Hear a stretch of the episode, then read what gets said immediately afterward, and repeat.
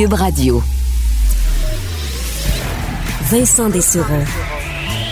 Un animateur pas comme les autres. Il explique et démystifie. Il couvre tous les angles de l'actualité. Cube Radio. Il pense, il analyse, il commente, il partage. Vincent Dessureau. Cube Radio. Bonjour, bienvenue à l'émission euh, qui, euh, ma foi, euh, va vite aujourd'hui parce qu'il y a beaucoup d'actualités qui se bousculent. Euh, tout ça dans une journée absolument magnifique. Là, je suis sorti un peu dehors, des grosses journées de travail, mais là, tu sors quelques minutes puis tu fais wow, fait donc bien beau, chaud. Ressortez votre euh, radio, votre application à l'extérieur et vous pourrez profiter de la belle journée parce que vraiment, c'est, euh, c'est, c'en est une belle et beaucoup moins de fumée là, et de smog qu'hier. Hier à Montréal, à un moment je regardais le coucher de soleil et euh, il n'y avait pas de nuages, là, mais le soleil a juste disparu avant de disparaître, là, évidemment parce qu'il est couché, là, tout simplement parce qu'il y a trop de fumée euh, de ces feux euh, bon, en Ontario, euh, dans l'Ouest canadien. Donc, euh, ça paraissait vraiment beaucoup hier. Là, on a l'impression que les vents ont changé un peu de direction et ça s'est, ça s'est amélioré. Alors, profitez-en bien aujourd'hui. Beaucoup, beaucoup d'actualités. Je vous le disais, Alexandre Moranville-Ouellette me rejoint pour faire le tour de tout ça. Salut, Alexandre. Hey, salut Vincent. On est obligé de commencer avec le bilan des cas et encore une fois, là, on est, on est allé un peu des mauvaises surprises parce qu'aujourd'hui, c'en est une à nouveau. Ouais, c'en est une et une bonne 305 nouvelles infections qui s'ajoutent aujourd'hui au total. Donc, c'est vraiment une hausse marquée, un gros bond des nouveaux cas au Québec. Ça faisait un bout qu'on on avait passé la barre des 100 là, depuis au moins une semaine. On trouvait ça inquiétant de passer la barre des 300 comme ça. Euh, c'est vraiment, là, ça marque l'imaginaire. Pas de nouveaux décès, cependant, qui s'ajoutent. Les hospitalisations qui sont en légère baisse également. Donc, on suit une, une espèce de même tendance, mais c'est sûr que c'est une hausse des cas qui vient inquiéter et qui d'ailleurs va forcer la main de Québec qui vont, euh, qui vont devoir agir là-dessus. Oui, parce que là, on annonçait, on en entendait parler depuis quelques heures, le passeport vaccinal, finalement, euh, François Legault a confirmé qu'on allait de l'avant. Sans donner tous les détails, mais on confirme que ça s'en vient. Oui, c'est un point de presse pour officialiser l'entente entre les garderies, pour les garderies entre Québec et Ottawa. On va y revenir dans quelques instants, mais c'est vraiment cette nouvelle comme quoi François Legault a confirmé que Québec allait aller de l'avant avec un passeport vaccinal qui a retenu pas mal toute l'attention. On de responsabilité d'agir du côté du gouvernement. Euh, déjà qu'il y a des montées de cas comme ça qui sont inquiétante. C'est le début d'une quatrième vague. On est pas mal rendu dedans. Ça a été appuyé par le premier ministre fédéral, Justin Trudeau, qui était là également à ce point de presse, qui a appuyé cette mesure-là et a commencé à parler également que on réfléchissait d'instaurer peut-être une obligation de se faire vacciner sur les lieux de travail qui sont affiliés à la charte fédérale, donc qui sont de juridiction fédérale. Il se pourrait qu'on voit une obligation de se faire vacciner pour aller au travail. Donc, c'est d'autres mesures qui vont venir et de Québec et d'Ottawa pour garantir, là, inciter les gens qui sont pas encore vaccinés à aller le faire et pour donner un semblant de vie quasi normal aux gens qui ont fait l'effort d'aller chercher leurs deux doses. Donc, je suppose qu'on arrivera avec un point de presse uniquement là-dessus bientôt. Là. On parle de, dans les prochains jours, ça devrait être le ministre de la Santé, Christian Dubé, qui devrait faire une sortie par rapport à ça. Il faudra quand même nous l'expliquer euh, dans la mesure où on comprend pourquoi. là. Il y a une montée de cas. Par contre, on voit toujours dans les hospitalisations, ça n'a pas bougé. Là. Mhm. Euh, alors qu'on est passé de 70 à 100, à 200 cas, là, on est à 300. Je comprends que ça va prendre quelques jours avant de paraître, mais peut-être que nous, nos cas se promènent dans des euh, tranches d'âge ou dans des populations vaccinées, qu'il y a des cas euh, qui sont vraiment qui, qui, qui amènent pas de maladie ou d'hospitalisation parce que vraiment c'est stable. Ou vraiment on s'attend parce que visiblement si on entre avec le passeport vaccinal, c'est que dans les modélisations puis les calculs qu'on fait, il- on s'inquiète. Mhm. Euh, donc j'ai hâte de voir un peu l'explication, ce qu'ils vont nous, euh, ce qu'on va nous expliquer pour nous ex- pour nous vendre ce passeport vaccinal qui veut veut pas dans une partie de la population.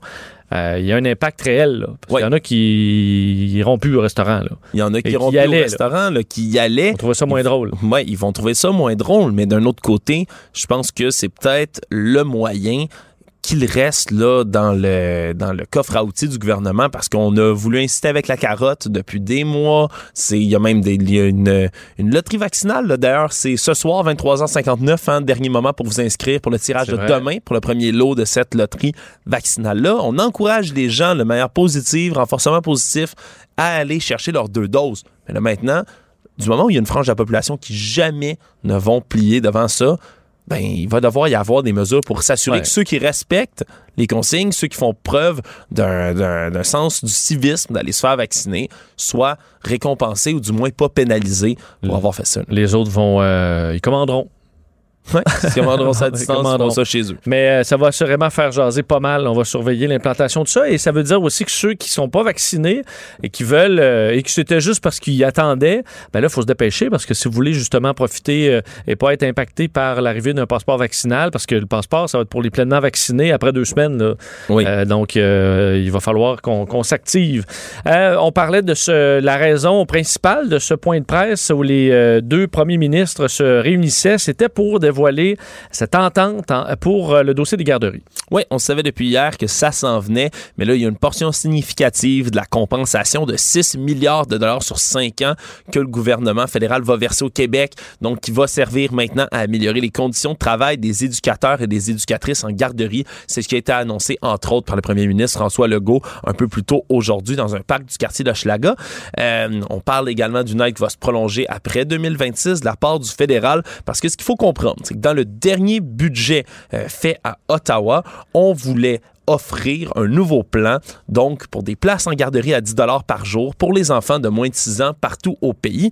Un modèle qui s'inspire de celui que le Québec a depuis 1997, hein, notre propre réseau de places en garderie subventionnées.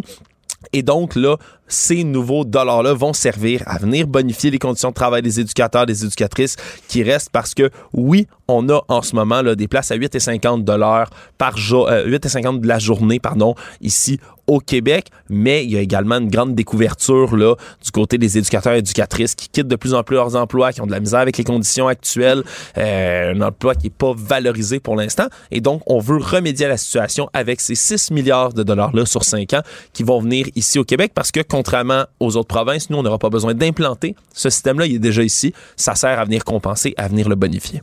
On s'inquiète de cette montée de violence euh, des suites de la fusillade qui a fait euh, trois victimes. Et là, on comprend qu'il y a probablement un lien là, entre un- ça et un homme abattu hier à Longueuil. Oui, c'est les informations qui ont été obtenues là, par l'agence QMI là, très tôt euh, ce matin, là, pendant la nuit. Un homme de 31 ans, Joas Jean-Baptiste, qui a été euh, abattu dans sa résidence. Et ça pourrait être, là, comme je le disais selon nos informations, une représaille à la fusillade que, qui est survenue plus tôt cette semaine à Rivière-des-Prairies. Donc, il faut croire que le point de presse dans lequel on faisait encore une fois un ultimatum au crime organisé, n'a pas trouvé écho encore parce que euh, il s'agirait donc d'une représaille comme ça, au moins un projectile d'arme à feu qui a atteint cet homme de 31 ans qui est décédé sur les lieux du crime. C'est la Sûreté du Québec qui a pris l'enquête en charge, ce qui veut dire évidemment qu'on va essayer d'aller fouiller plus loin, mais ça se sentait dans l'air hein, parce que sur les réseaux sociaux, il y avait beaucoup, beaucoup de menaces, entre autres sous les publications du rappeur Makazoe, 29 ans, qui a été, lui, abattu lors de la fusillade de- de- du début de la semaine. Il y avait autant les messages en disant que ils allaient se faire venger par leur clan que des messages qui se réjouissaient de son décès. On comprend là, que ces deux gangs criminalisés, les Prophet Boys de Rivière-des-Prairies et le gang Zone 43 de Montréal-Nord qui s'affrontent dans ce conflit-là en ce moment. Et plus il va y avoir de tensions sur les réseaux sociaux, plus évidemment il va y avoir des envies de représailles qui peuvent survenir, comme ce qui est peut-être lié à ça ce matin à Longueuil. Ouais, les policiers doivent être actifs sur les réseaux sociaux. C'est sûr que c'est pas euh, leur meilleure idée d'aller commenter tout ça euh, parce que même s'ils utilisent de faux noms et toutes sortes de stratagèmes qui peuvent permettre de retrouver euh, ou de pointer vers certains individus. Donc, euh, on peut comprendre que les policiers sont à pied d'œuvre dans ce dossier-là. Euh, bon, parlant d'ailleurs d'intervention policière, il y en aura probablement des policiers qui iront faire un tour au festival gaulois, festival anti-mesures sanitaires. Il y a ordonnance pour les forcer à respecter la santé publique. Ouais, et plus précisément, un des organisateurs de ce festival-là, le Kevin Bilodeau, qui est visé par une ordonnance du tribunal pour le forcer à respecter les mesures sanitaires lors de son fameux événement qui est prévu en fin de semaine en Beauce. Ça a pris plus de quatre heures mercredi au 6 de Chaudière-Appalaches, qui tentait de convaincre un juge d'ajouter de plus en plus de mesures sur cette ordonnance-là, sur ces décrets qui vont viser Monsieur Bilodeau, lui qui ne sait pas présenté à l'audience et donc comme il n'y avait pas de représentant, l'entreprise qui est propriétaire du terrain qui doit accueillir l'événement va être visée également elle aussi par une ordonnance. Donc ça a été déposé en cours. Ça a été répété plusieurs fois sur les réseaux sociaux dans divers vidéos par M. Bilodeau qu'il n'y aurait pas de mesures, il n'y aurait pas d'enclos, il n'y aurait pas de distanciation. Mais en ce moment, c'est que c'est traité comme un, événement public extérieur, hein, comme un festival. Et donc, on doit faire respecter les mesures sanitaires de base comme prévu par la santé publique. Ce qu'on veut en ce moment du côté là, de l'ordonnance, c'est que oui, les règles soient appliquées, mais également que les agents de la paix, les policiers puissent circuler librement sur le site. Et donc là, on va voir comment va se profiler tout ça. On va rappeler que M. Bilodeau, c'est entre autres un des organisateurs qui avait organisé là, les voyages en autobus de la Beauce vers Montréal pour la manifestation hmm. qui avait eu le 1er mai dernier. Ça bien viré, Oui, il y avait eu plusieurs cas qui avaient été rapportés de COVID par parmi les passagers de ces autobus-là. Donc, il n'y en est pas à ses premières phrases, M. Bilodeau, mais assurément que la police, la santé publique et la sécurité publique vont être à l'affût. Et on termine avec les Olympiques. Coup d'œil à Tokyo parce qu'il y a eu de la bon, de l'action et des médailles pour euh, nos Canadiens. Oui, c'est des belles nouvelles qui sont survenues surtout ce matin. Damian Warner euh, qui a été sacré champion olympique, médaille d'or au décathlon, qui devient de facto le premier Canadien de l'histoire à remporter cette épreuve-là. Il euh, faut se rappeler le décathlon, le nom le dit pour ceux qui connaissent moins, c'est 10 épreuves de suite d'athlétisme. Et donc c'est beaucoup là. Ça fait des jours. ça fait des jours que ça dure et on a des points au final. Et là, c'est sa cinquième place à la dernière épreuve, le 1500 mètres, qui lui a permis de conclure avec un total de 9018 points, qui est un total d'une récolte extrêmement impressionnante et un record olympique désormais. Donc c'est vraiment ah là, ouais, c'est ah, énorme la récolte de points qu'il a vu. Là, je suis allé voir un peu des autres côtés. Là. Les deux autres qui complètent le podium là, sont à 8700, 8600 à peu près. Donc vraiment, il les a dominés, surclassés à cette épreuve-là. C'est donc une excellente nouvelle. Parce que là, ça implique quand même d'être un athlète vraiment complet. Là. Ouais, pas spécialisé. Ça, c'est une différente façon de s'entraîner.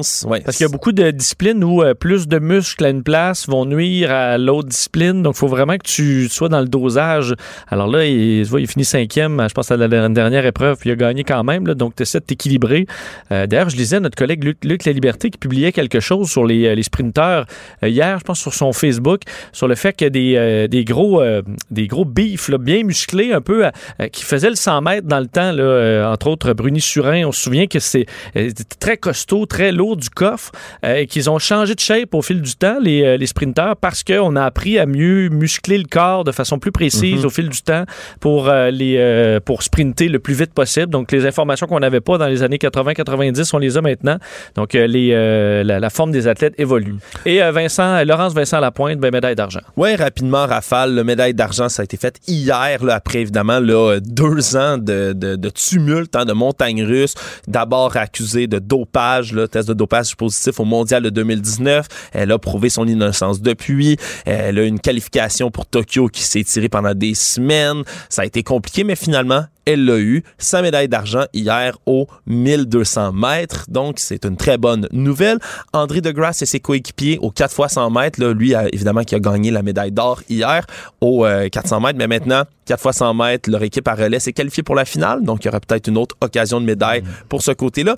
Et la finale pour la médaille d'or du tournoi de soccer féminin auquel participe l'équipe canadienne, je le rappelle, qui vont affronter la Suède, a été déplacée. Ils ont demandé de retarder le match parce que avec l'humidex, là, semble-t-il qui fait à peu près 40 degrés sur le terrain à Tokyo. une chaleur épouvantable. Ça va être déplacé à 21h heure locale à Yokohama, à peu près à une heure de Tokyo. Ce qui veut dire que... Ah, c'est le matin chez nous, ouais. 8 heures demain matin, heure de ah. l'Est. Donc, on va pouvoir, là, ici à la station, du moins, je vais regarder du coin de l'œil cette finale contre la Suède. Là, les Canadiens sont classés huitième au monde, ont surpris les États-Unis en demi-finale et maintenant ont une chance pour la médaille d'or. On parlera un peu plus tard de Donald Trump qui a parlé de, de l'équipe de soccer américaine avec euh, des mots sont très élogieux. Hein? Oui, son style euh, bien à lui, c'est-à-dire totalement grossier.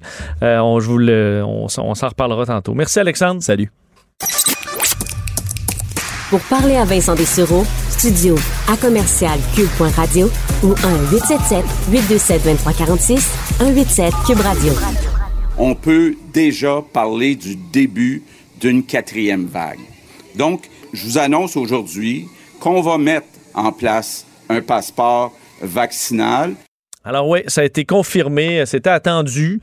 Il euh, faut dire, depuis quelques heures, on comprenait que ça s'en venait. Euh, moi, je dois dire, j'étais surpris euh, que ça arrive aussi tôt, alors qu'on voit quand même, eux ont des informations qu'on n'a pas. Là.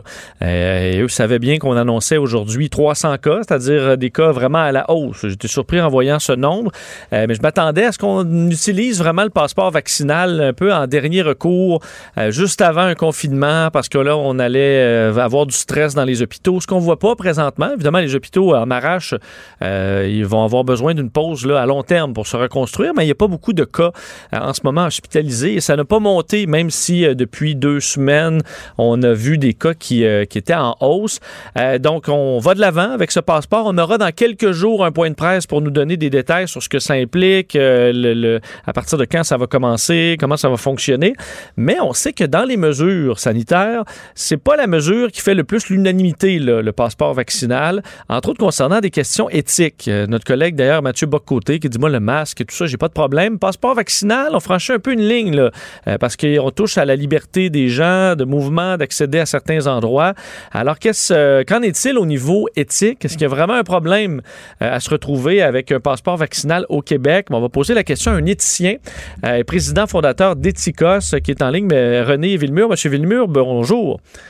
Bonjour. Euh, donc, euh, le passeport vaccinal, ça fait quand même un certain temps qu'on en parle, euh, mais ça nous apparaissait quand même loin. Là, New York va de l'avant depuis quelques jours. François Legault annonce qu'on ira de l'avant au Québec. Donc là, vraiment, on y est. À quel point, au niveau éthique, c'est un pas qui, est un peu plus grand que imposer le masque, par exemple, ou les mesures qu'on connaît depuis déjà un bon moment au Québec? Ben, c'est assurément un pas qui est plus grand. Il faut bien voir que le, le, passeport vaccinal, c'est pas un outil qu'on utilise en premier lieu. C'est pas l'outil de base comme tel. Par contre, euh, au fil du temps, lorsqu'on grade la sensibilisation, lorsqu'on fait une gradation dans la sensibilisation, lorsqu'on remarque que la, la situation sanitaire est susceptible de se, de détériorer, il faut voir que euh, on commence à, à, prendre des mesures qui sont un petit peu plus restreignantes.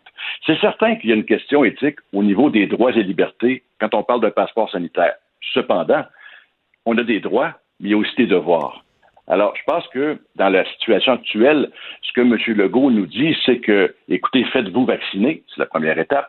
Et puis, deuxièmement, si vous ne le faites pas, moi, j'ai le devoir de protéger l'ensemble. Euh, est-ce que quand même on doit, euh, bon, dans, le monde idéal, là, on s'entend que tout le monde peut aller partout, euh, mais là, à, quel point une situation d'urgence rend la question éthique un peu plus flexible pour un gouvernement qui peut se permettre l'inacceptable en temps normal dans une période de crise comme laquelle bon, on traverse en ce moment? Ben justement, vous le résumez justement bien, c'est que l'outil n'a pas été utilisé en premier. Si on avait fait ça en premier, on se serait dit, waouh, franchement, atteinte aux droits et libertés, inacceptable.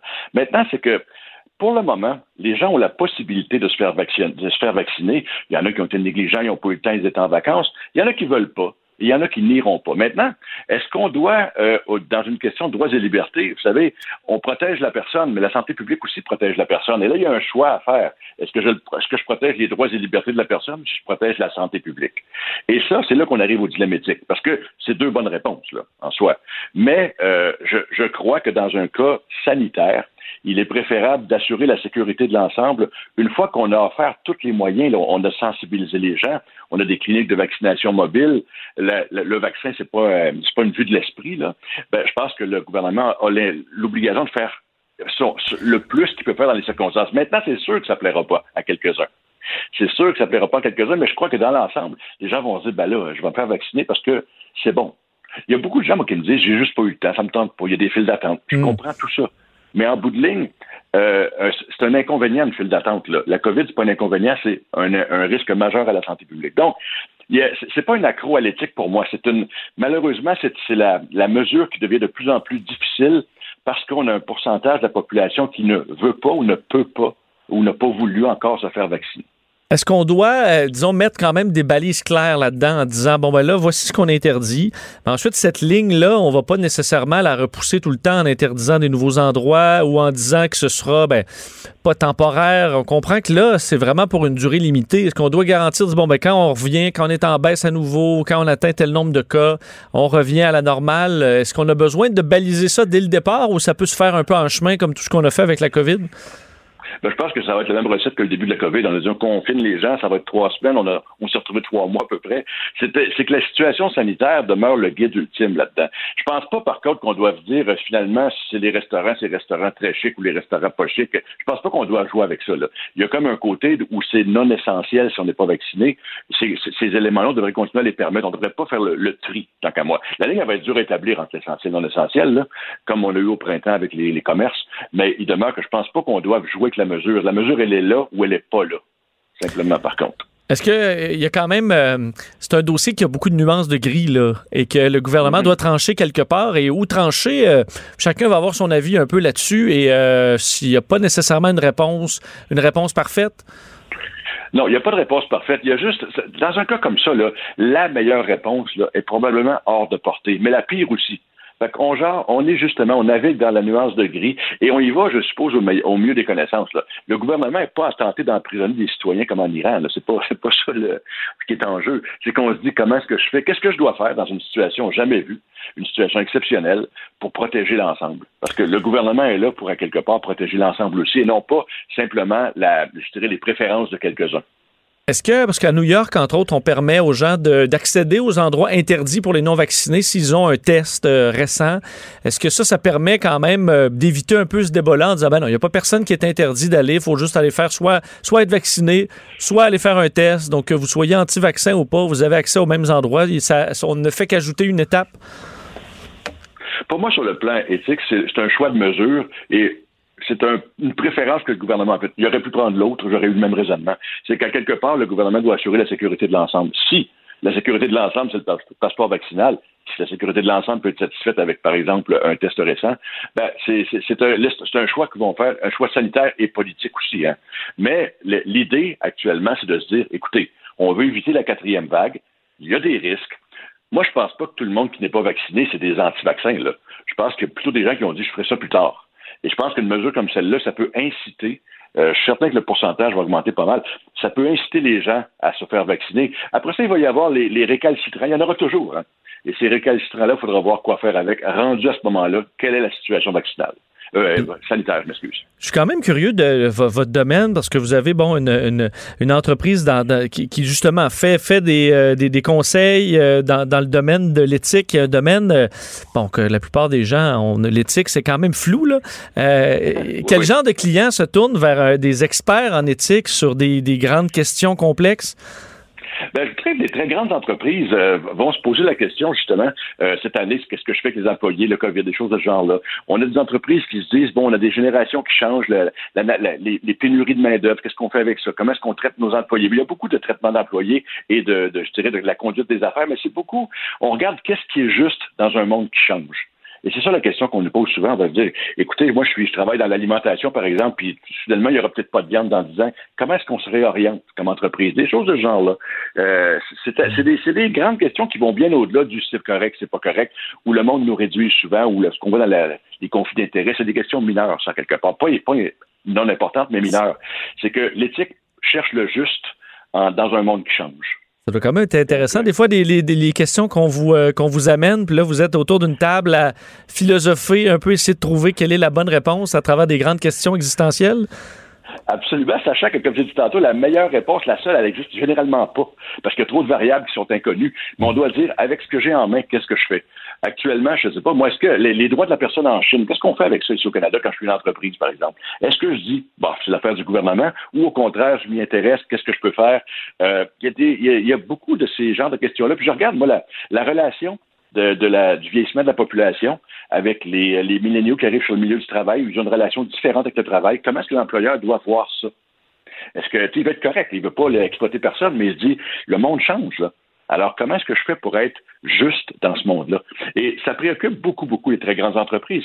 Le, milieu de l'agroalimentaire, notamment, parce que les habitudes alimentaires, les, gens qui consomment l'usage des pesticides, par exemple, on en parle avec la, glyphosate, il, y a beaucoup d'éléments de ce, de ce, de de ce niveau-là. nous, on est une boîte de réflexion qui réfléchissons avec les gens. Euh, ça ne veut pas dire qu'on a la réponse parfaite tout le temps. C'est qu'on pose des questions. On pose des bonnes questions. Hmm. Très intéressant. Euh, ça doit quand même être stimulant de se poser de ce genre de questions-là euh, au quotidien. René Villemur, merci infiniment d'avoir été là. Merci, bonne journée, au revoir. Au revoir. René Villemur, éthicien et président fondateur d'Ethicos, donc qui euh, croit que dans le monde euh, de, des, experts en éthique, on juge que c'est éthique la question euh, du passeport vaccinal. On verra le débat que ça créera au Québec et surtout les détails qu'on saura très bientôt lors de ce point de presse. On revient.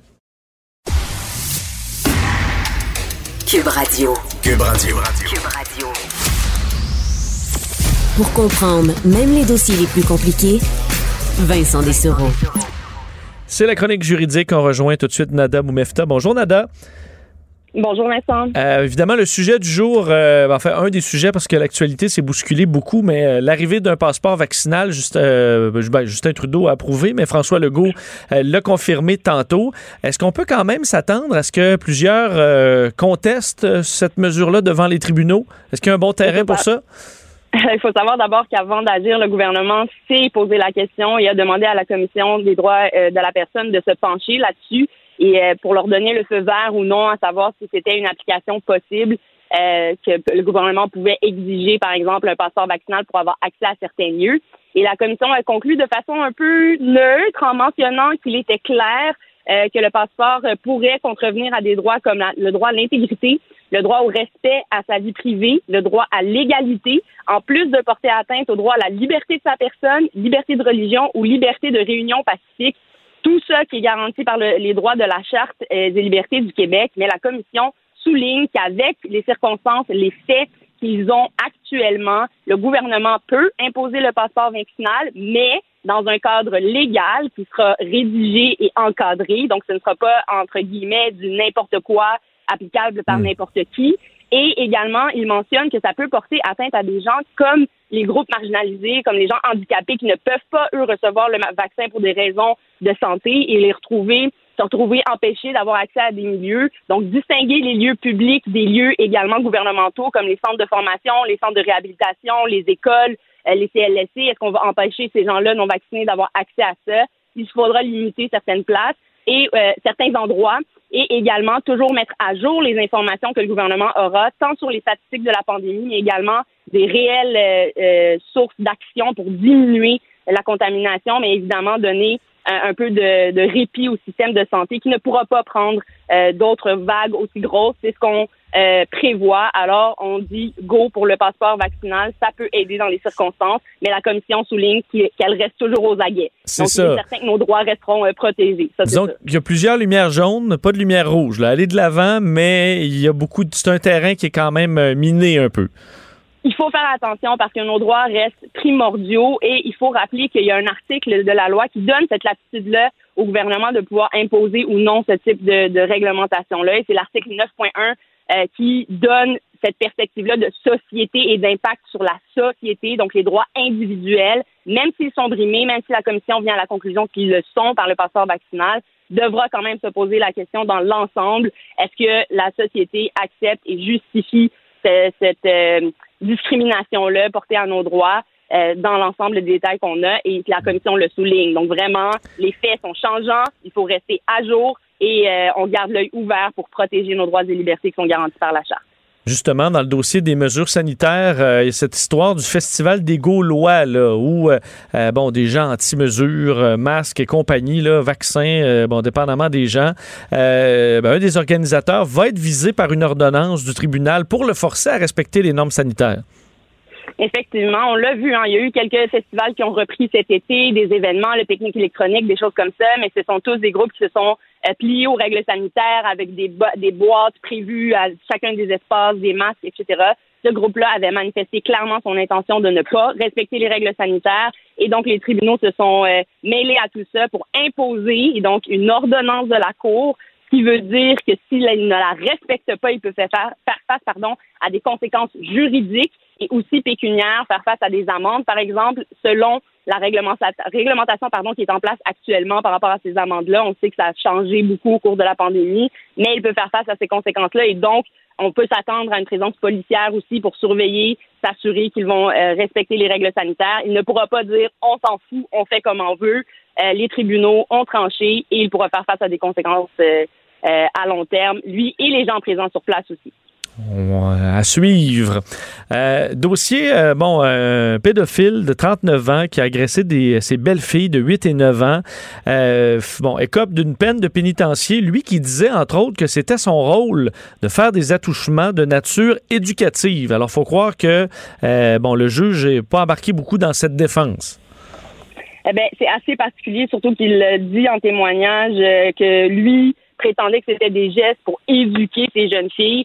Euh, la grand-mère dans cette affaire a été mise au courant par l'une des jeunes filles qui lui avait raconté l'histoire. La mère également était au courant. Et ce qu'on comprend en plus dans cette histoire-là, du fait que ce soit le père, donc en position d'autorité, en position de lien de confiance aussi sur ces mineurs-là, euh, des jeunes filles, donc déjà les personnes les plus vulnérables de notre société. La mère était au courant, il a demandé à la grand-mère de se taire là-dessus, donc une autre couche qu'on se dit, ben voyons, c'est une limite qui normalement ne devrait pas être acceptée. Ils ont gardé finalement ça entre la famille pour que la jeune fille vive encore des événements, en reparle avec la grand-mère. Et c'est de là où le signalement a eu lieu. Donc, aussi une question, je vais faire un parallèle avec le dossier qu'on a eu un plus tôt, cette semaine de recours civil contre les parents pour avoir euh, ne pas avoir respecté leur obligation de sécurité envers les enfants. Et on avait mentionné dans un cas d'abus sexuel que si on savait qu'il y avait un risque, euh, l'aveuglement volontaire n'était pas une défense applicable, même au contraire, on pouvait demander des dommages pécuniers. Alors peut-être que dans cette histoire, on verra le même déroulement, mais à procès, on comprend qu'il a été déclaré coupable et mentionne au juge euh, que c'était dans son rôle parental et reçoit une sentence de 24 mois. Euh, personnellement, je trouve que c'est clément dans les circonstances, Vincent, surtout avec les propos qu'il a tenus envers ces gestes-là qu'il semble banaliser. C'est ça, c'est dur de penser qu'après deux ans, il va être bien conscient de tout ce qu'il a, de tout ce qu'il a fait subir à ces enfants-là. Ça peut être assez particulier, mais souvent, euh, lorsqu'on demande des sentences comme ça, et j'ai déjà fait dans des cas euh, également d'agression sexuelle ou d'atteinte à l'intégrité sexuelle euh, de gens, quand même ce qu'on appelle un rapport présententiel, mais un rapport psychosexuel également. Et lorsqu'on donne des sentences comme ça entre deux ans, ça nous deux ans moins un jour par exemple, ça nous permet d'imposer des probations où la personne devra avoir des suivis, aller faire des thérapies. Donc une sortie où on, on fait passer cet individu-là par un système pour le supporter, mais également empêcher que ces gestes-là se recommencent en comprenant le problème euh, et en voyant avec l'individu comment on peut l'éradiquer. Euh, donc ça aussi, c'est des, des euh, solutions et des, des, chemins possibles en défense. Mais évidemment, là, j'ai pas lu tout le dossier pour en venir à une conclusion que ça mériterait, par exemple, une peine plus sévère.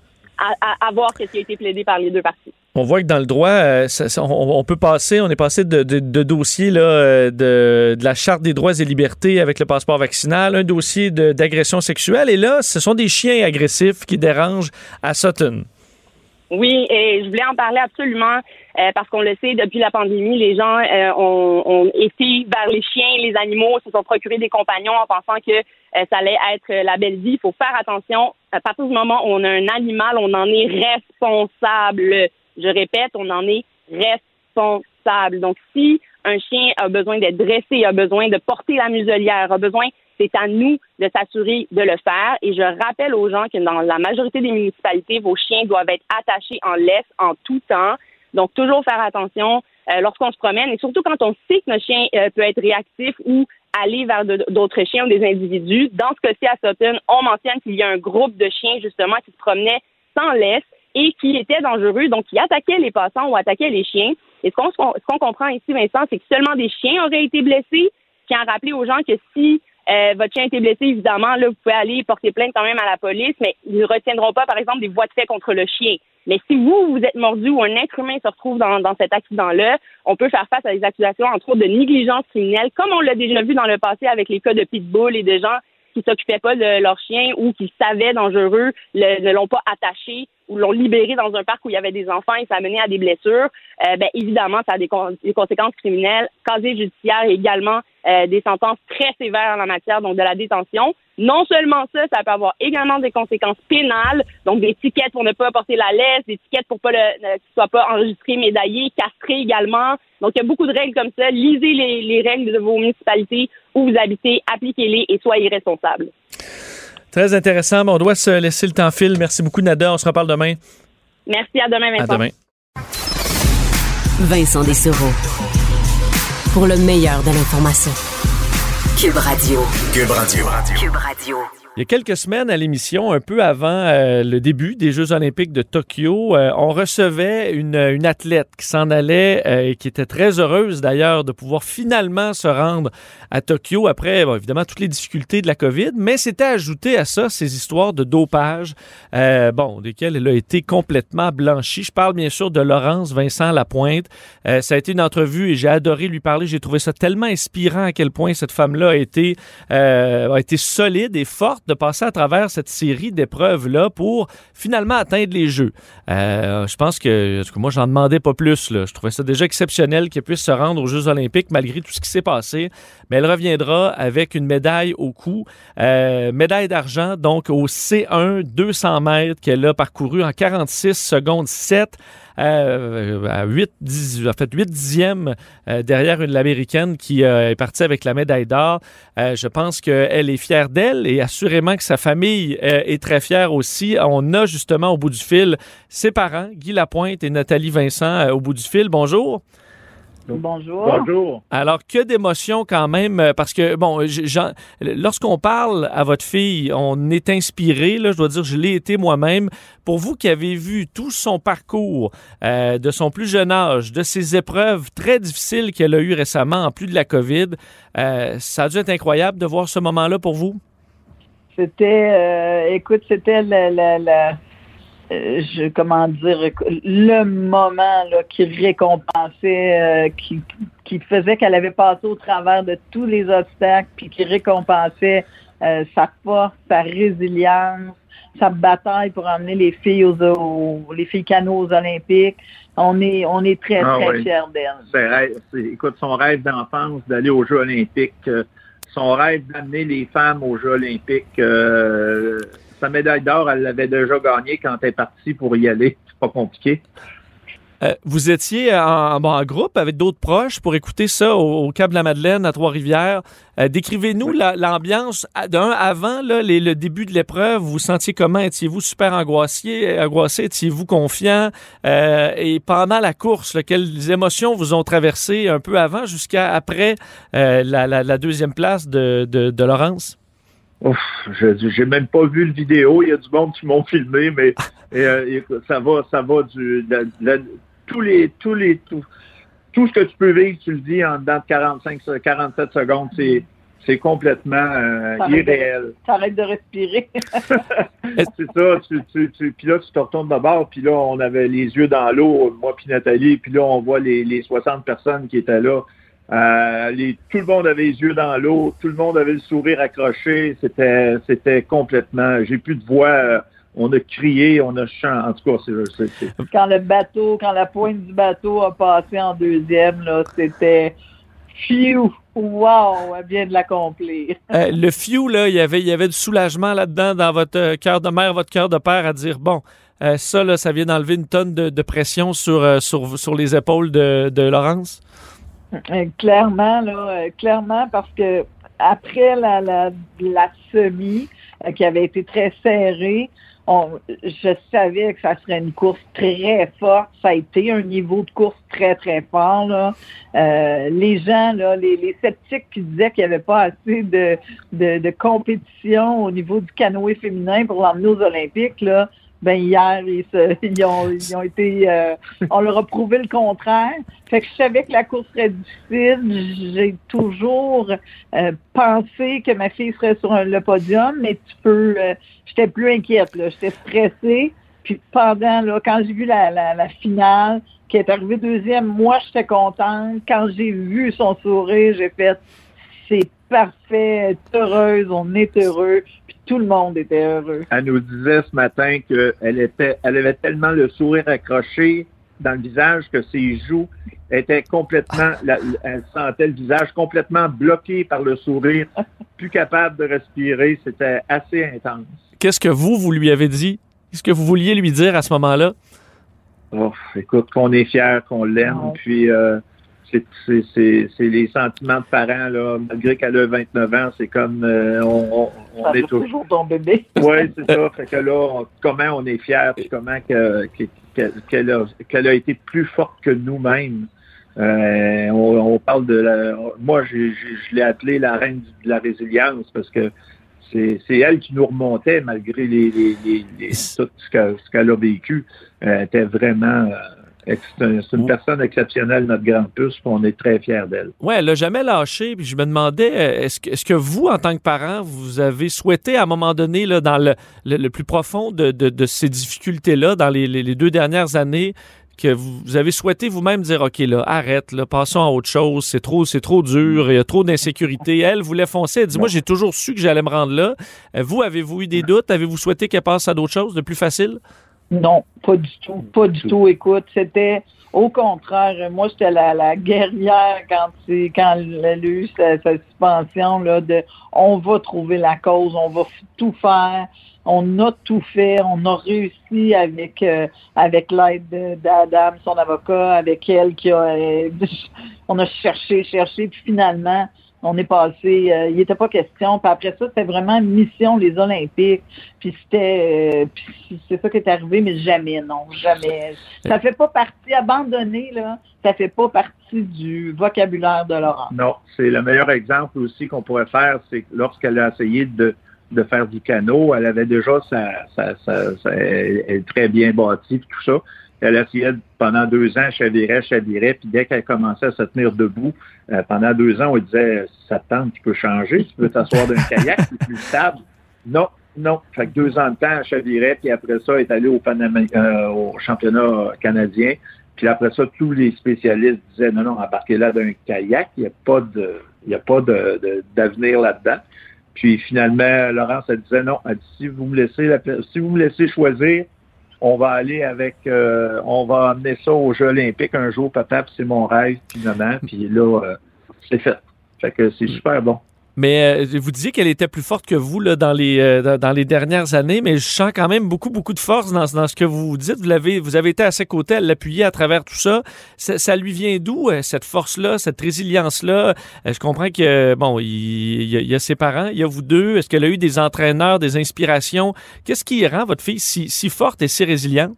Ben là, il y a deux choses. Quand elle a, euh, première des choses, quand c'est arrivé le problème de la suspension, là, il faut remercier, euh, grandement remercier B210, euh, qui est un, un organisme qui l'a qui l'a beaucoup supporté, qui lui qui l'a cru tout d'abord, je suppose? Pardon? J'ai dit qu'il l'a cru sûrement au départ, ça passe par là aussi. Cru, c'est ça, c'est ça qui a qui eux ont dit on a confiance en toi. Ils l'ont euh, amené dans une retraite avec leurs autres euh, athlètes. Puis ça, ça a fait le, le, déclic pour Laurence de dire non, non, non, je me laisse pas aller à, à je me laisse pas aller, je me relève puis je fonce. Et ensuite de ça, ben, il y a eu son préparateur mental, un nouveau euh, préparateur qu'elle a eu tout au long de, sa dernière année et peut-être un peu plus. Euh, lui, vraiment aussi, l'a aidé là, énormément. Vraiment, là, on a des, des, elle a eu beaucoup d'aide, puis ça, ça, a donné d'elle euh, encore plus de solidité. Euh, vous aurez encore des émotions dans les prochains jours parce qu'elle va participer au C2, là, 500 mètres. Il y, a, des points d'interrogation cette année parce qu'on sait qu'il n'y a pas eu toutes les compétitions euh, pendant la COVID. donc, il y avait des points d'interrogation même en simple, mais là, en double, il y en a encore plus parce qu'elle n'a pas pu faire tout l'entraînement normal avec sa coéquipière. Est-ce que là, quand même, avec la médaille, il y a beaucoup de pression qui s'enlève? On peut le faire, cette épreuve-là, peut-être un peu plus pour le, pour, pour le plaisir? Où est-ce qu'on se place pour cette, euh, cette épreuve en double? Euh, écoute, euh, c'est, on n'a pas de boule de cristal, mais les filles vont avoir le couteau entre les dents.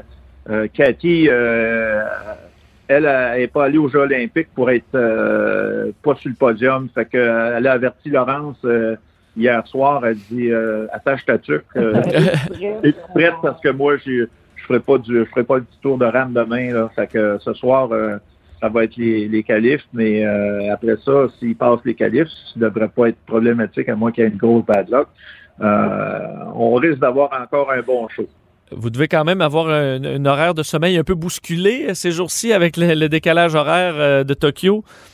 Ben, euh, ça donne bien parce que les courses sont toujours euh, sont en soirée. Oui, on se couche un peu plus tard, mais c'est pas si mal. Là, ça a été bousculé parce qu'on a célébré pendant quelques heures après. Euh, donc, une petite nuit. Et puis, très tôt le matin, je suis tout le temps prête à communiquer avec Laurence parce que c'est là, elle est à l'heure du souper. c'est souvent là que je peux la rejoindre. Mais c'est pas grave.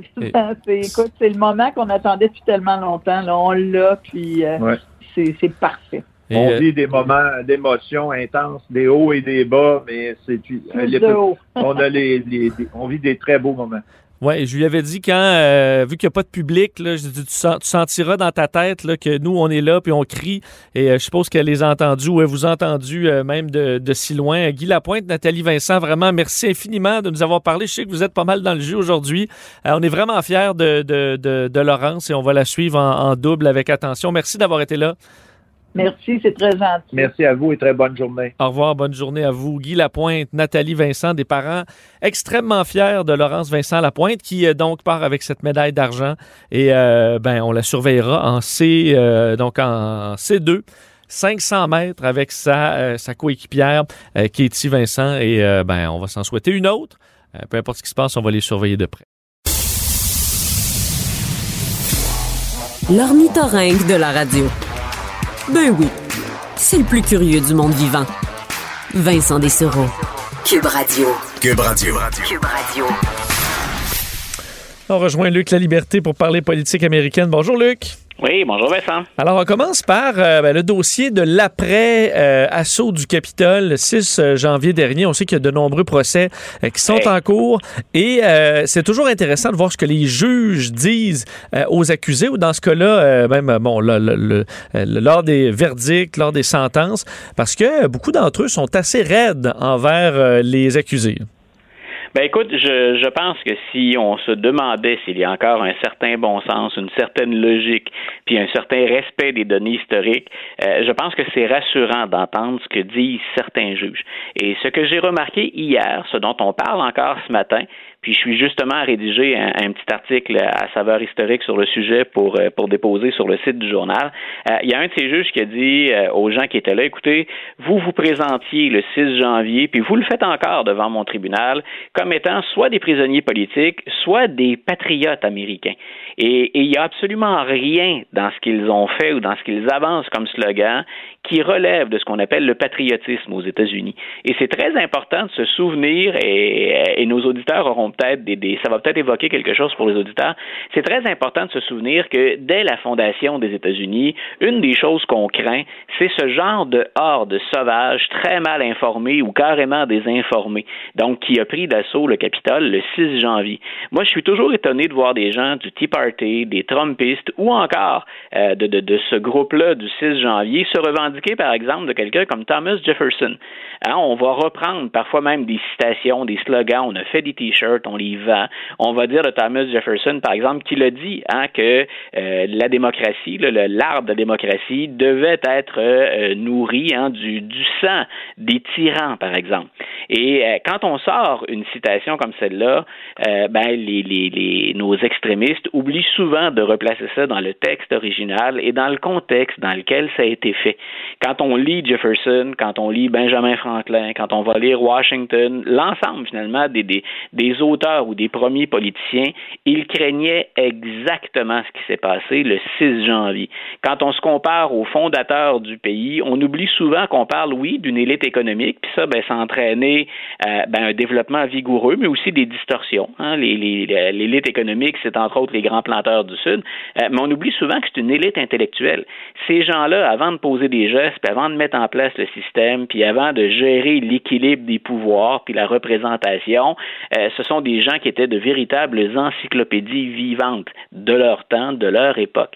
Donc, de voir ces gens-là qui, euh, le 6 janvier, prétendaient être des patriotes, plutôt que de défendre le système mis en place par les, pères fondateurs, un système qui a évolué, puis pas toujours bien, mais plutôt que de le protéger et de chercher à l'améliorer, ce qu'on a cherché à faire, c'est un coup d'État, c'est de le renverser complètement. Alors moi, j'ai bien apprécié que le juge, et, on verra, parce qu'on peut le trouver un peu partisan, le juge, là, il va au-delà un peu de son mandat, c'est plus personnel et subjectif, mais j'ai bien aimé qu'on rappelle à ces gens-là, arrêtez, les, arrêtez de véhiculer l'idée que vous êtes des patriotes ou encore que Donald Trump est un patriote. Quand on fait un coup d'État, puis quand on veut détourner les institutions et le régime pour servir ses intérêts personnels, on n'est plus un patriote. On est des émeutiers, on est des anarchistes, il y a toutes sortes de synonymes ou d'équivalents, mais ça n'a rien de patriotique. Oui, ça va plus loin qu'un seul homme. Ça, c'est, ça a été un rappel important. Oui, tout à fait. On parle aussi de cette rencontre de membres du Parti démocrate, des membres influents, qui s'inquiètent de la performance de Kamala Harris. Écoute, j'ai eu l'opportunité d'écrire une fois ou deux sur Kamala Harris, puis moi, c'est une politicienne que je surveille depuis longtemps. En même temps, plus elle avance politiquement, plus je me pose des questions hmm. euh, sur son entourage, sur elle-même ou sur son potentiel, tout simplement, à regrouper les gens autour d'elle. Ça a été le cas quand elle s'est présentée contre Joe Biden. Hein. Sa campagne a fait long feu. Ça n'a pas duré très, très longtemps. Et depuis qu'elle est la vice-présidence, on avait dit, ça lui laisse quatre ans, Mme Harris, pour préparer le terrain. C'est un tremplin dans son cas, c'est clair, la vice-présidence. Et si Joe Biden, comme on le pense, n'est plus là en 2024, on n'en est pas certain, mais ça fait partie des, des hypothèses qu'on étudie, faut que Mme Harris soit prête il y a beaucoup de gens au sein de l'establishment, hein, de la direction du Parti démocrate, qui la voient dans leur soupe. Elle a de nombreuses qualités, elle a des caractéristiques personnelles, en guillemets, qui se vendent bien, qui peuvent plaire à un électorat très large. C'est une femme intelligente.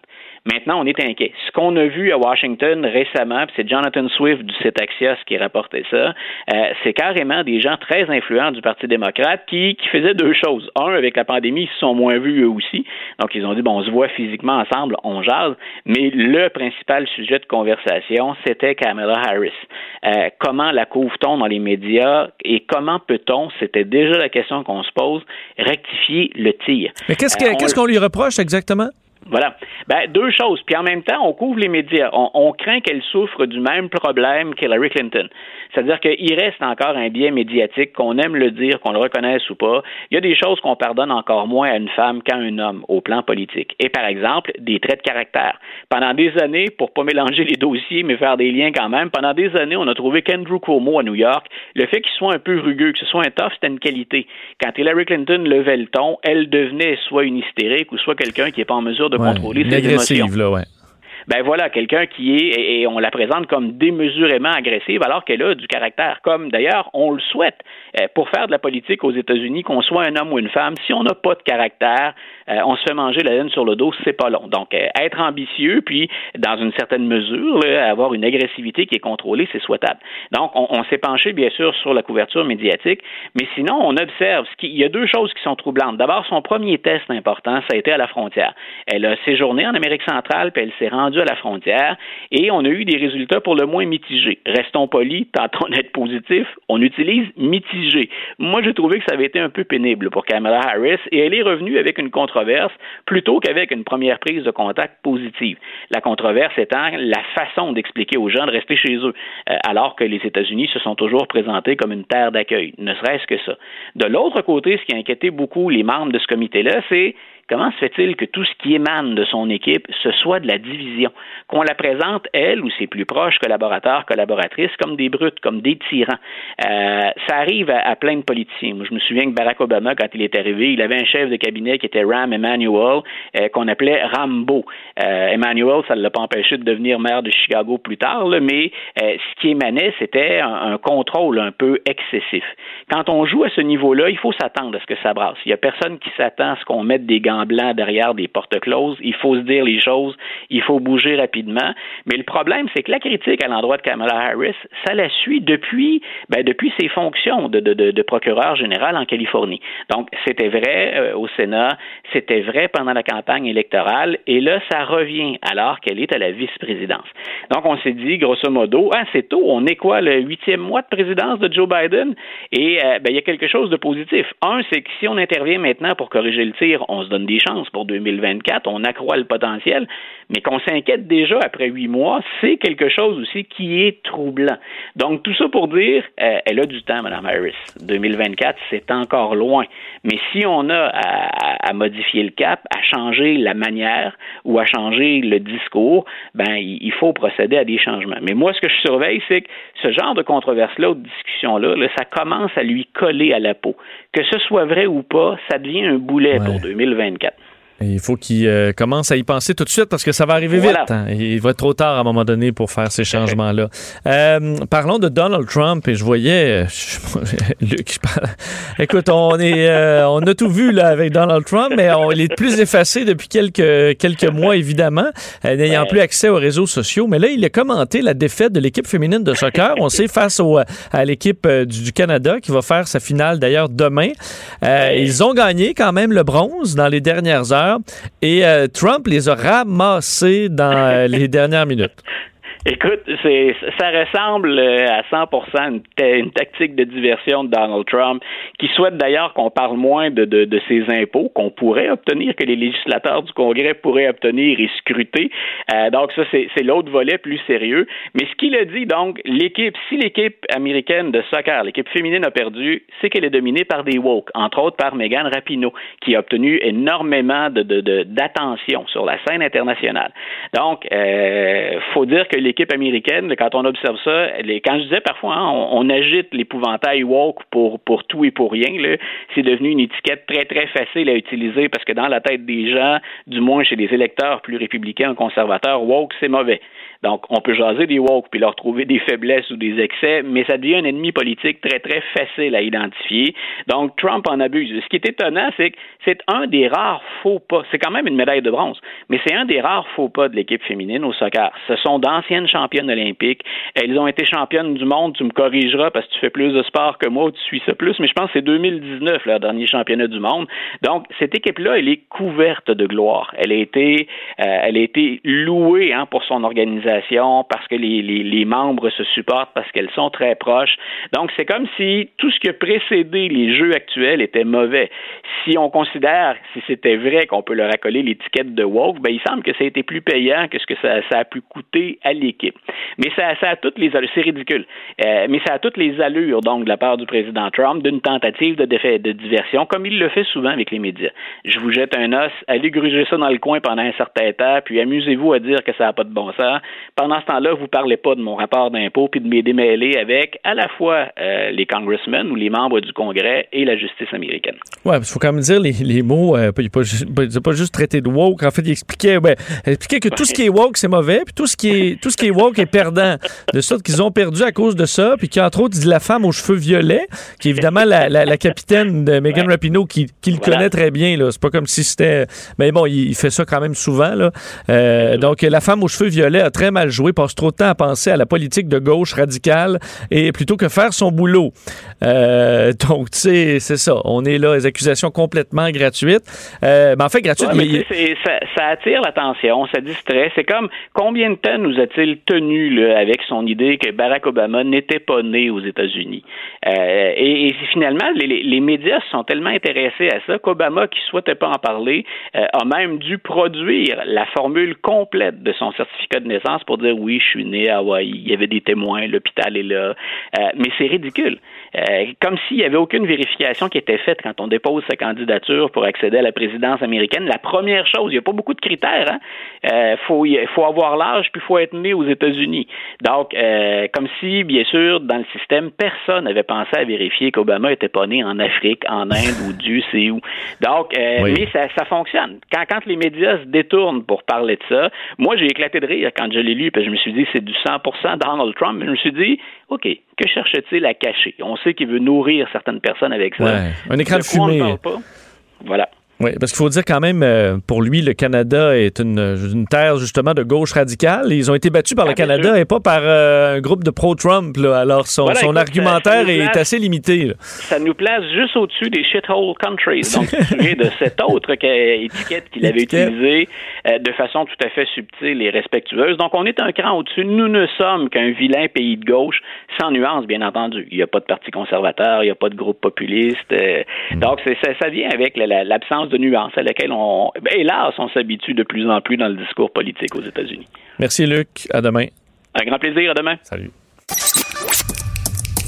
Pour parler à Vincent Dessureau, studio à commercial cube.radio ou 1 877 827 2346 187 Cube Radio. Émission assez olympique aujourd'hui. On parlait tantôt avec euh, les parents, euh, évidemment, de Laurence Vincent Lapointe, qui était, vous avez entendu toute la fierté euh, dans la voix de ces parents-là qui arrivent après tant d'efforts à voir ben, leur fille triompher, avoir une médaille olympique au cou. ça représente quoi, avoir une médaille olympique au niveau, entre autres, des, des finances, la visibilité? c'est quoi présentement être un athlète olympique en termes de visibilité? Est-ce que c'est possible d'en avoir en dehors des Jeux? on arrive quand même d'une période trouble, la COVID, on s'est euh, peu préoccupé de nos athlètes parce qu'évidemment, on était en situation de crise.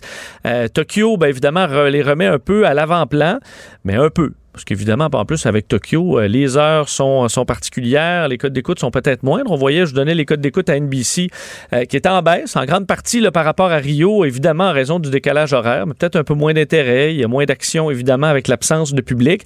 Alors, on en fait quoi de tout ce marketing euh, et ces, valeurs qu'ont les athlètes et leurs médailles? On en parle avec le spécialiste du marketing sportif, directeur communication et marketing à l'Institut national du sport, Jean Gosselin. Monsieur Gosselin, bonjour. Bonjour, M. Lucero. Merci de l'invitation. Euh, c'est intéressant, ce dossier-là, parce qu'évidemment, euh, il y a énormément d'argent en jeu dans les Jeux olympiques, la candidature, les installations, les commanditaires qui mettent énormément d'argent. Donc, on veut se coller à ces athlètes-là. En même temps, ce sont des athlètes amateurs dans des sports qu'on perd souvent de vue entre les Olympiques, donc pendant plusieurs années. Euh, est-ce qu'obtenir des commandites, des commanditaires actuellement, c'est très difficile pour des athlètes amateurs? Euh, non seulement c'est difficile, c'est presque impossible. Euh, j'aurais aimé vous donner une autre réponse. Euh, ça n'a jamais été au fil des années facile, mais je dirais que depuis 5 à 10 ans, c'est très, très, très difficile.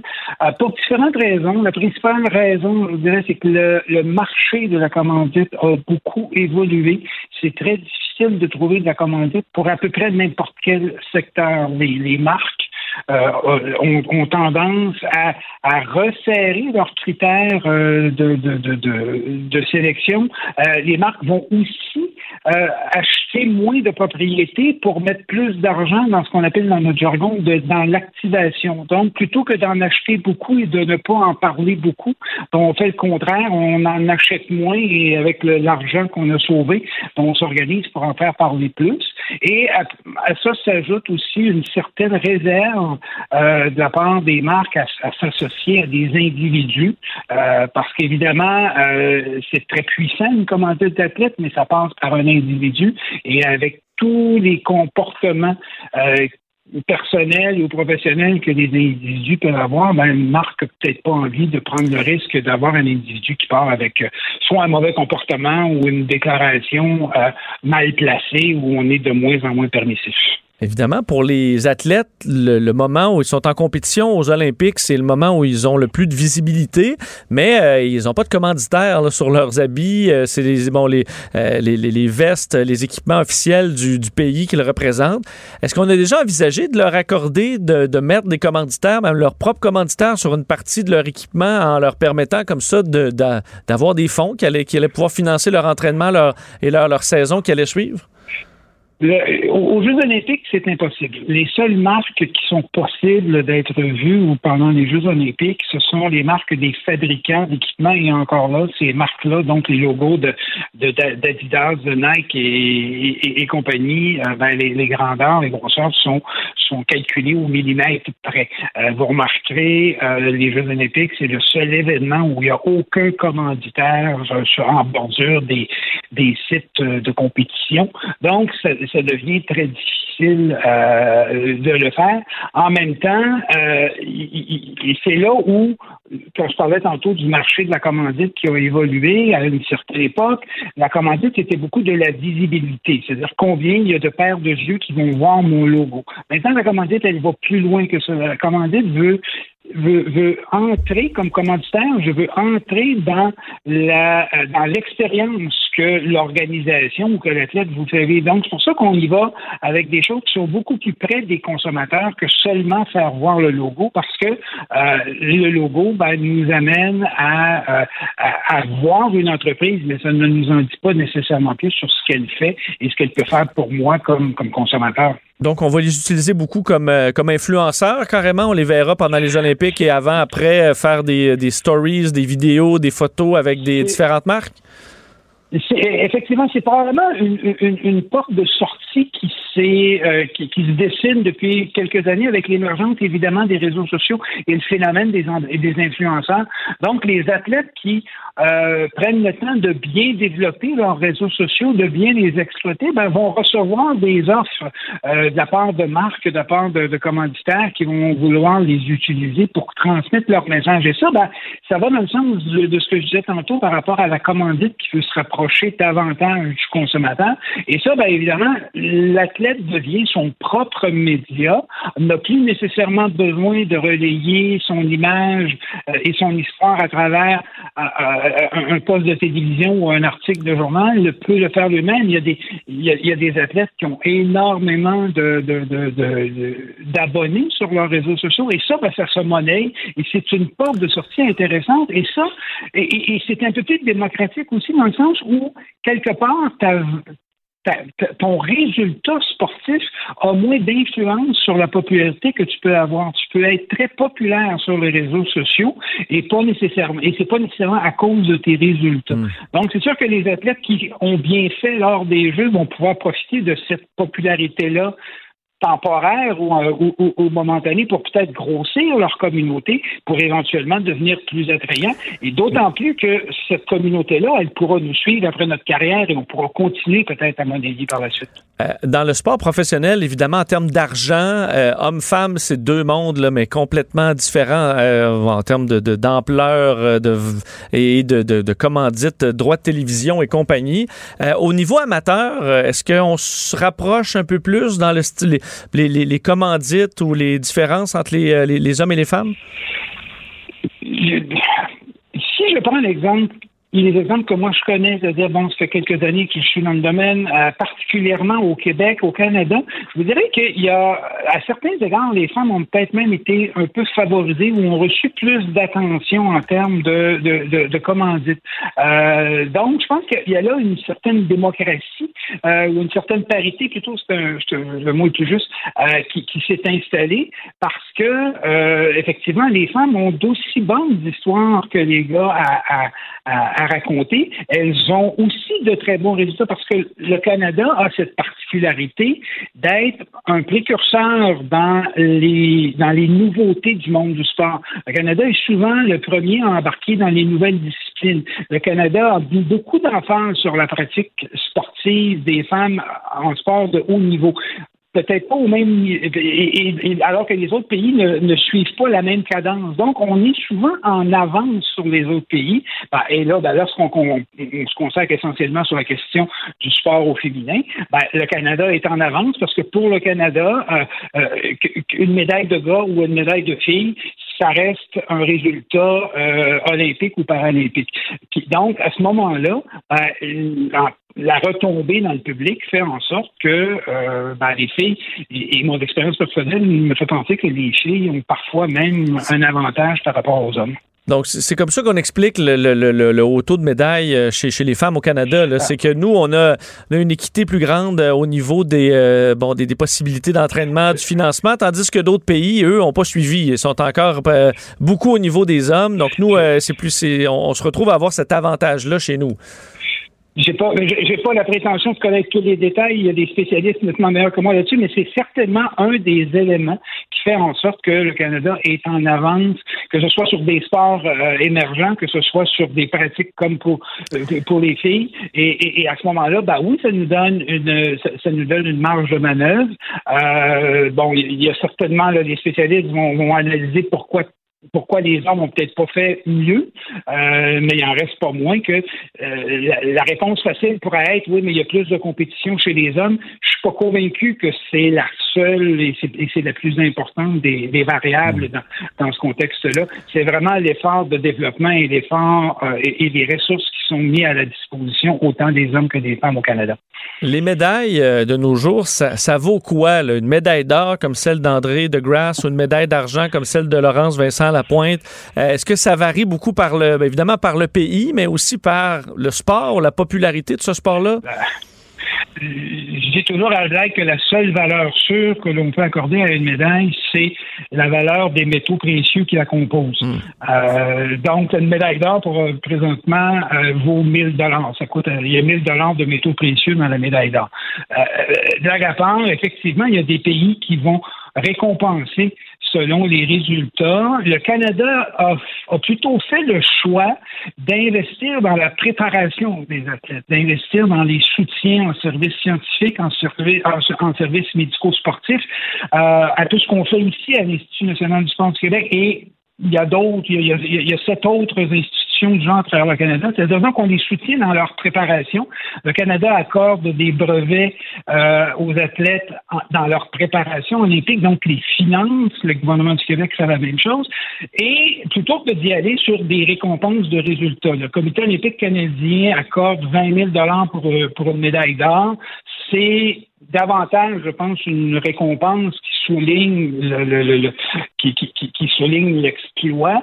Euh, il y a aussi des montants pour les médailles d'argent, les médailles de bronze, mais euh, le choix qu'a fait le Canada et, et, le Québec, c'est d'investir dans la préparation des athlètes et en espérant par la suite que les résultats seront là.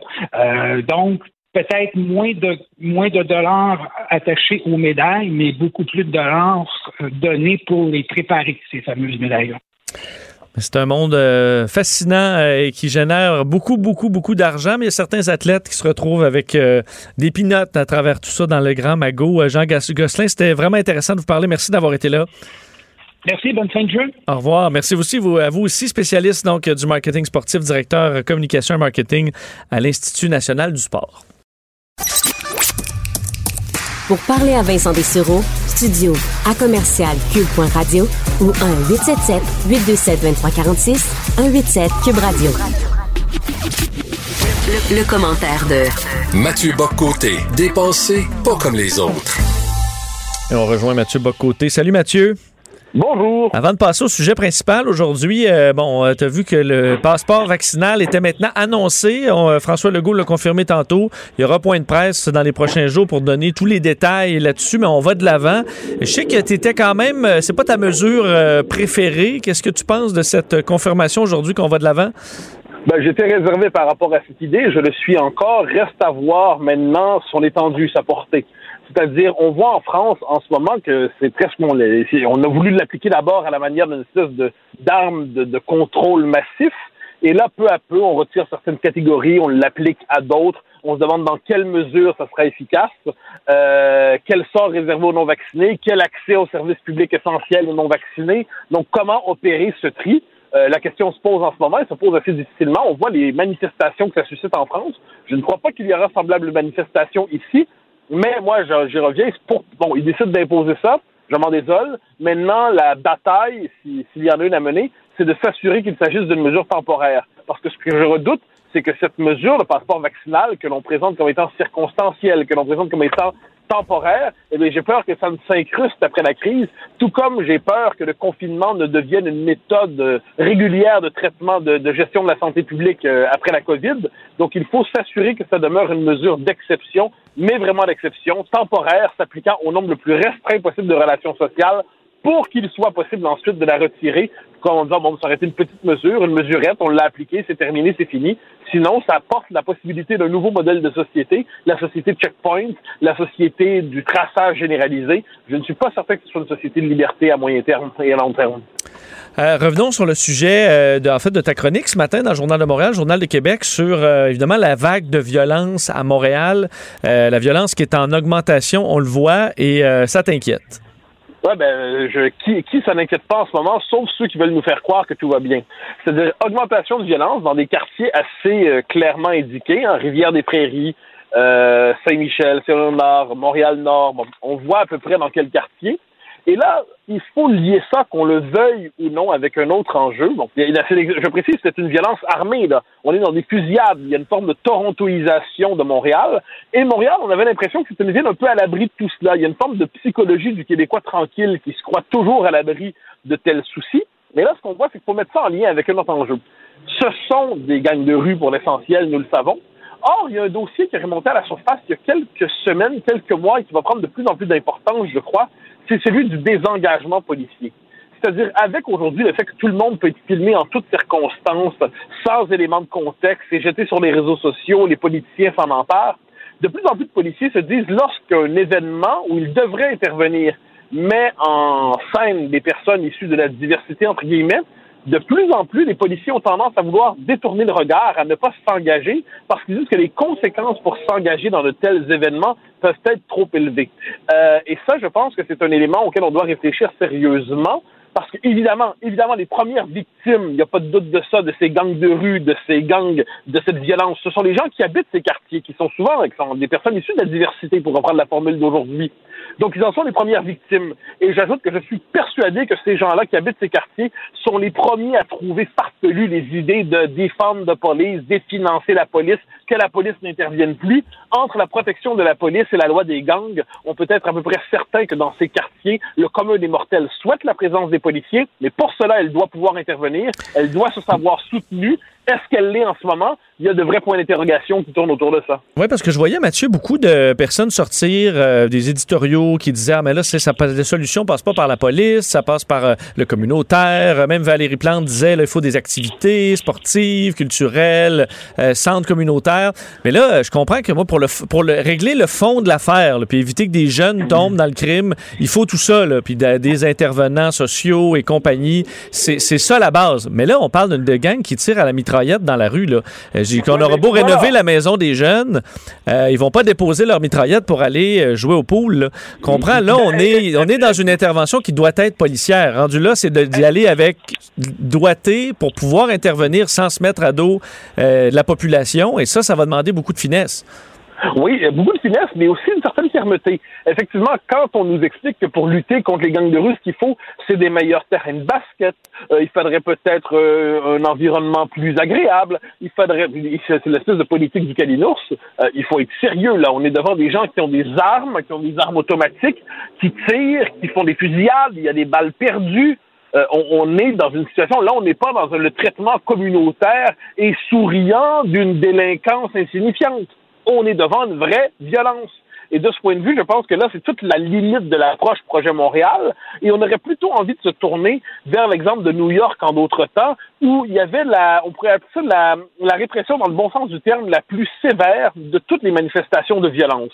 Pour, pour faire la, la fameuse théorie du carreau brisé, qu'on peut appliquer plus largement, c'est-à-dire que il ne faut plus tolérer, il ne faut plus accepter, il ne faut pas accepter les discours relativistes qui nous disent oui, mais ils sont dans la détresse, ils sont aussi, ils sont ça. Non, non, ceux qui décident de s'engager dans des activités criminelles s'engagent consciemment dans des activités criminelles. Ils enrôlent des jeunes, ils donnent un certain prestige au fait d'appartenir à ces associations souvent mafieuses. Mais bien, dans cette... Et, encore une fois, je le dis, les premières victimes, ce sont les gens de ces communautés, les gens qui habitent ces quartiers, les gens qui subissent la violence, les gens qui voient leurs jeunes enrôlés dans tout cela. Donc, ce qu'on peut souhaiter, espérer, mais ça devrait aller de soi, c'est qu'on combatte fermement cette nouvelle violence, moins cette violence qui, est un peu inédite à Montréal. Mais comment le faire si nos policiers se sentent abandonnés? Comment le faire si nos policiers se sentent toujours accusés de racisme, de profilage, de profilage ça? Comment être capable de faire leur travail si le politique lui-même semble avoir honte des policiers? Comment faire son travail si la moindre image captée, décontextualisée, lancée sur les réseaux sociaux est interprétée chaque fois comme une manifestation de racisme systémique, de profilage racial, de violence policière? À quel, comment peut-on bien d'ailleurs faire son travail si on racialise tout? Euh, est-ce qu'il faut, on, nous dit toujours désormais un policier et un homme noir, euh, un policier, un homme ci, un policier, un homme ça. Euh, est-ce qu'il faut donner la couleur des gens en toutes circonstances chaque fois qu'on arrête quelqu'un? Est-ce que c'est le type de société dans laquelle on doit s'engager ou est-ce qu'on doit chercher à se délivrer de cette obsession raciale qui est en train de rendre le travail policier difficile, pour ne pas dire impossible à moyen terme? Alors, tout cela, me semble-t-il, relève du bon sens, et le bon sens aujourd'hui passe pour transgressif. C'est la société qu'on nous a construite.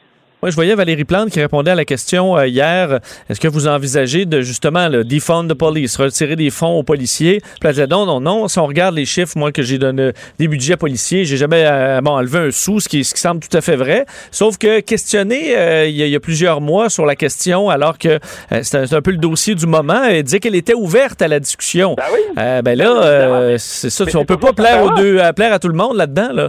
Ben, faut savoir si on décide de plaire à l'extrême gauche racialiste anti-policière, qui considère que les forces de police sont des, sont des forces de colonisation des populations racisées et des gens issus des Premières Nations, hein, c'est ce qu'on nous dit, Ou est-ce que les forces de police sont d'abord là, les gardiennes de la sécurité, de la liberté, du droit de chacun de vivre librement, quelle que soit sa couleur, son origine, sa situation sociale, et ainsi de suite. Et là, on ne peut pas plaire à la fois à cette espèce d'extrême gauche, on ne peut pas plaire, pour le dire tout ainsi, aux citoyens ordinaires et aux militants euh, Will Prosper et ainsi de suite. On ne peut pas plaire à tout ce monde-là en même temps. Alors, il faut choisir. Euh, Madame Plante, pour l'instant, peine à choisir. Je crois que Denis Coderre, en la matière, parce qu'il y a une, course quand il mairie dans les prochaines semaines, euh, a une position plus tranchée, bien qu'encore, bien qu'encore. Mais je pense que ça va être un enjeu. La question de la sécurité, on espérait que ça ne devienne jamais un enjeu au Québec. La question de la sécurité est en train de devenir un enjeu chez nous. Et ça, il faut savoir y répondre autrement, je le dis, qu'avec la politique de la collab, du basketball, de la tendresse et du sourire. Il faut aussi dire que quelquefois, il faut que la force se manifeste devant la violence légitime. Et on ajoutera un élément tout simple là-dedans. Il faut que les politiques tranchent et cessent d'être prises en otage par cette espèce d'extrême gauche anti-police qui présente tous les policiers comme des racistes en puissance. Merci Mathieu. On se reparle demain. Cube Radio. Complet comme un couteau suisse précis comme une lame de rasoir. Vincent Dessereau.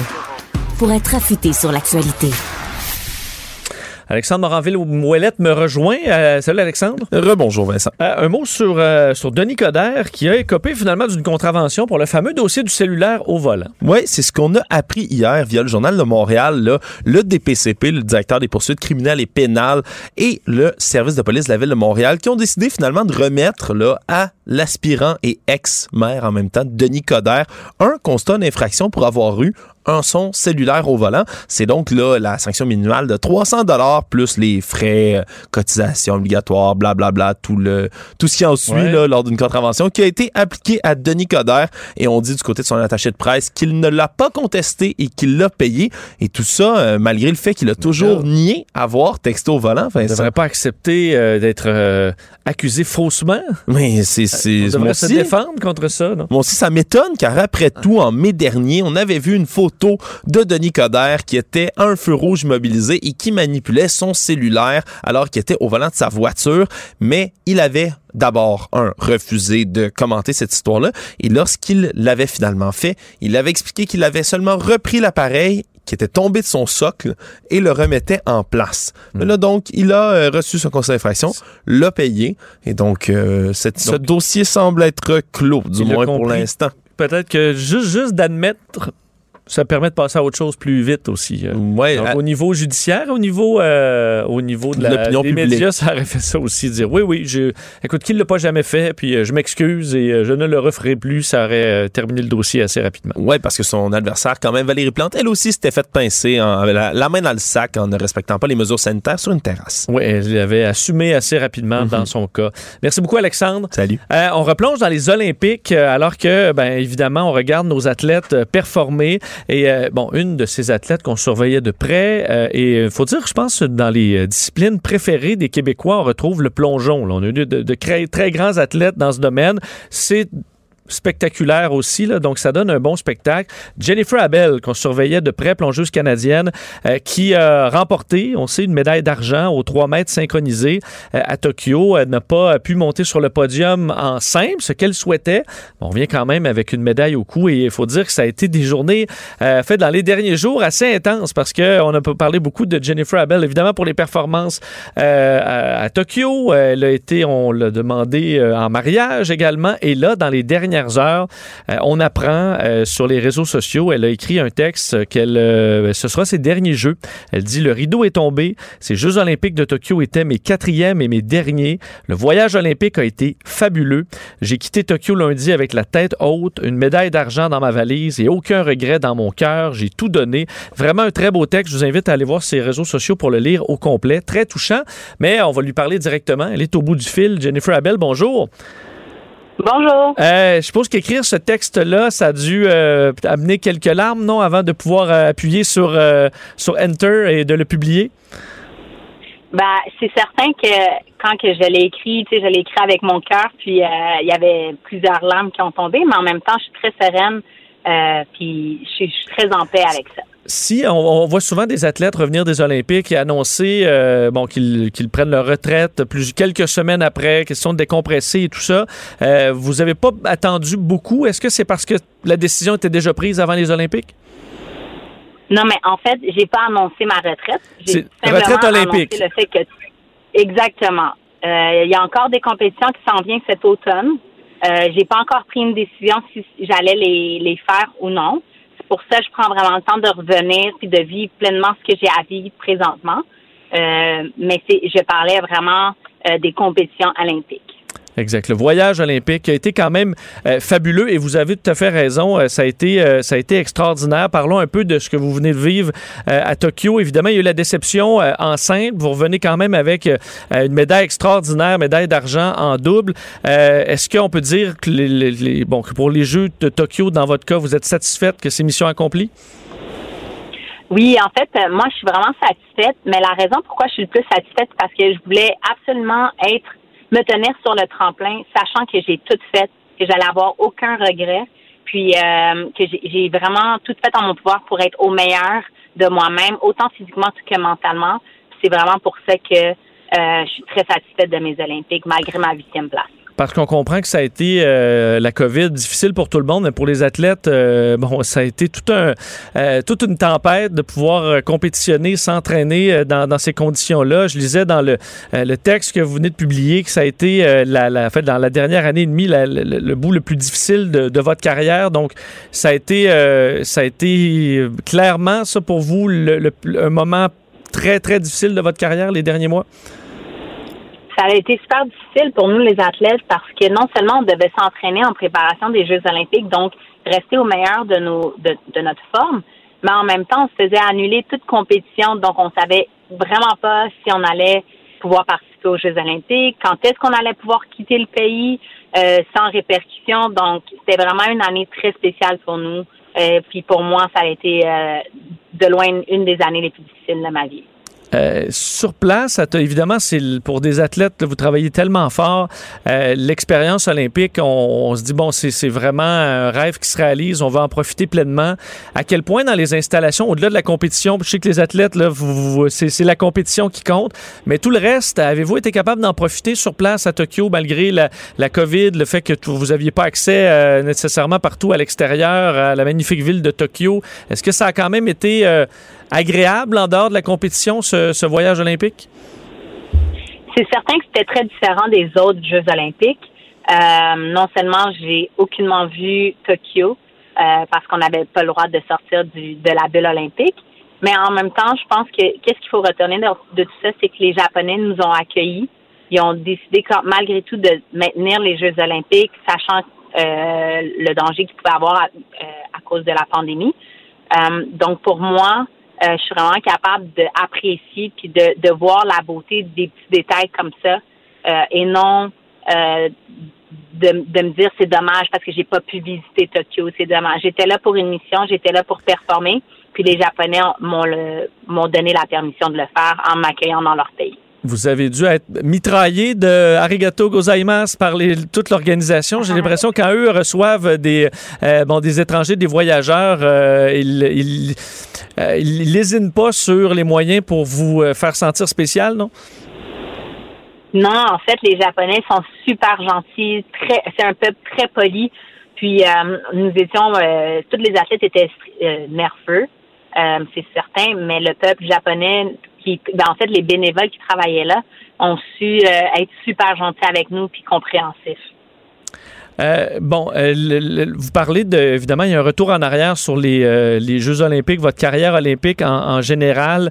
je vous disais un peu, chaque olympique a été différent, évidemment, parce qu'on changeait de ville, mais vous avez changé vous-même à travers les Jeux. votre plus beau souvenir olympique, c'est lequel? Ouf, il y en a plusieurs. Euh, ça serait, c'est certain que ma médaille d'argent avec Melissa euh, en fait partie, mais aussi en même temps le moment où est-ce que je suis devenue pour la première fois une Olympienne à l'âge de 16 ans. Euh, quand j'ai, en fait, quand j'ai réalisé que j'étais vraiment dans la piscine olympique puis je m'apprêtais à devenir une Olympienne, ça c'est vraiment un des plus beaux moments aussi qui va toujours rester gravé à ma vie. Euh, je parlais dans les dernières minutes avec un expert en marketing sportif sur euh, l'aide aux athlètes, l'accès à des commanditaires. Est-ce que c'est euh, c'est trop difficile encore pour le sport amateur d'avoir d'être financé adéquatement? Là, on est là à, vous regarder, à profiter du, du, du, spectacle, à être impressionné, mais évidemment, vous n'avez pas de commanditaire sur vos, sur vos maillots, vous n'êtes pas autorisé à faire tout ça. Est-ce que vous êtes assez supporté ou avoir, avez accès à, à, ces, ce financement qui, parce que c'est une industrie de milliards de dollars mais les athlètes euh, dans plusieurs sports en ont que des miettes? Euh, c'est certain que pour plusieurs d'entre nous, c'est difficile. Euh, nous sommes très limités, les sports amateurs, à pouvoir aller chercher pleinement ce qu'on veut, comparativement aux sports professionnels, que eux, c'est très différent de, notre réalité. Euh, donc, je pense qu'il y a une grande place à l'amélioration de ce côté-là pour aider les athlètes amateurs. Donc là, qu'est-ce qui s'en vient pour vous dans les prochains jours? Une pause? Est-ce qu'on, à quel point on regarde l'entraînement, on retombe dans l'entraînement très rapidement? Euh, je pense que c'est important pour moi vraiment de me reposer physiquement et mentalement, euh, puis de prendre le temps pour moi aussi. puis c'est ce que je vais faire avant de, de, prendre toute décision, mais en même temps, je vais rester active parce que pour moi, c'est important euh, la bonne forme physique puis l'équilibre aussi. Et quand même euh, je crois qu'il est arrivé un petit moment un peu assez particulier avec euh, avec votre conjoint David Lemieux. donc retrouver la, petite famille, ça devait être très spécial.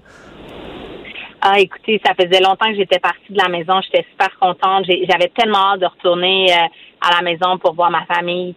Euh, de, voir aussi euh, ma petite Liliana. Quand je, l'ai vue à l'aéroport, euh, j'ai pas pu m'empêcher de verser quelques larmes. Je m'ennuyais énormément d'elle. Donc, être avec eux aujourd'hui, c'est ce qui me rend très calme et zen. Ben, on vous félicite et on regardera effectivement parce que ça en vient des, compétitions, des championnats du monde. mais pour les Olympiques, ce sera, ce sera la fin. vraiment, merci pour tout ça. Ça a été spectaculaire. Jennifer Abel, merci beaucoup d'avoir été là. Merci. Au revoir, Jennifer Abel, plongeuse canadienne, donc qui revient avec cette médaille d'argent, troisième médaille olympique euh, d'ailleurs, dans ce cas-là, aux 3 mètres synchronisés à Tokyo. Pour parler à Vincent Dessureau, studio à commercial cube.radio ou 1-877-827-2346, 187 Cube Radio. Alexandre me rejoint. Je parlais des compétitions olympiques. Est-ce que tu as une compétition euh, favorite? Qu'est-ce que tu écoutes le plus? Honnêtement, en ce moment, moi, c'est le volleyball. Féminin comme masculin, là, j'ai comme une, mais j'adore le volleyball, j'adore jouer, puis j'ai jamais beaucoup suivi les compétitions internationales de volleyball jusqu'à cette année, jusqu'à se rendre aux Olympiques. Je l'écoutais un peu partout.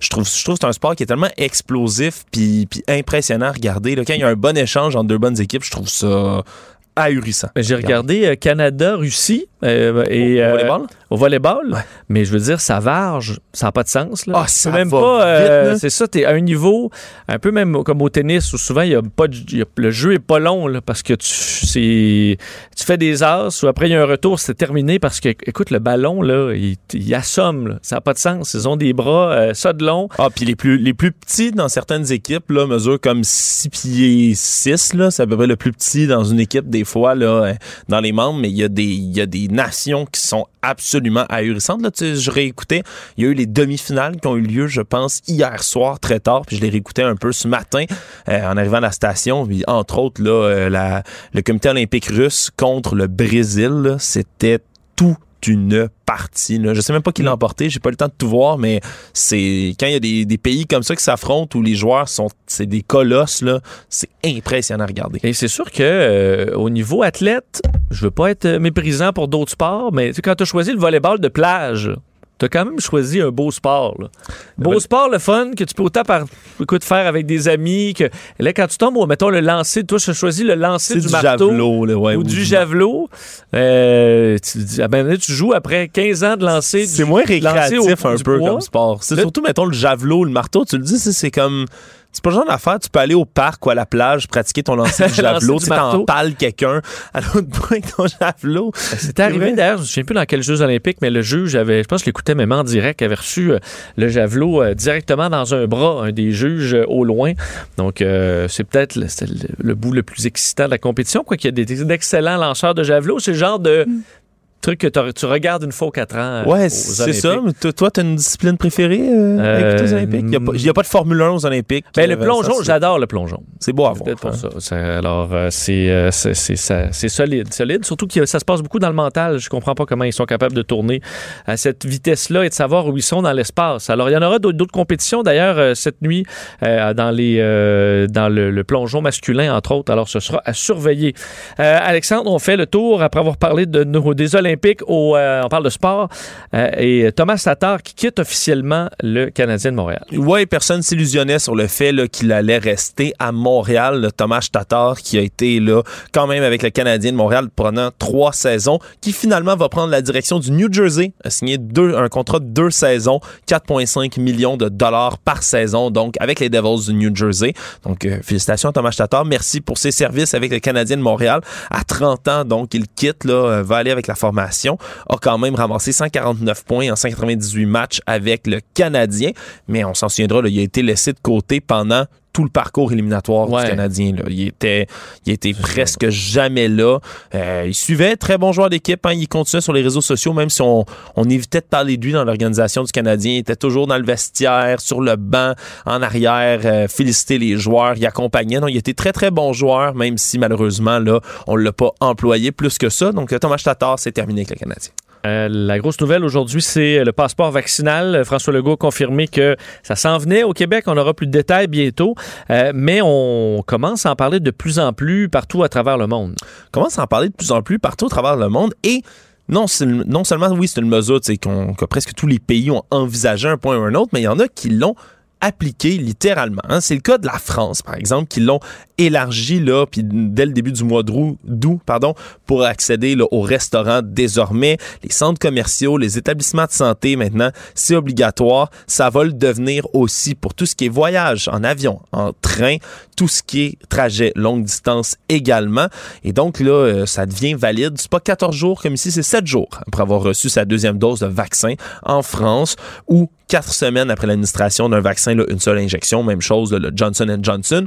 Par exemple, il faut dire, ça a commencé en France, ça commence à fonctionner, mais ça fait pas l'unanimité non plus comme ici. hein. Samedi dernier, il y a eu une énorme manifestation là, contre cette mesure sanitaire-là en tant que telle en France, donc ça fait pas l'unanimité. Puis c'est une preuve sanitaire qui est exigée dans le reste de l'Europe depuis le 1er juillet. Euh, c'est les membres, les pays membres de l'Union européenne. Il y a aussi l'Andorre, l'Islande, le Liechtenstein, Monaco, Norvège et Suisse qui exigent maintenant cette preuve de forme code QR.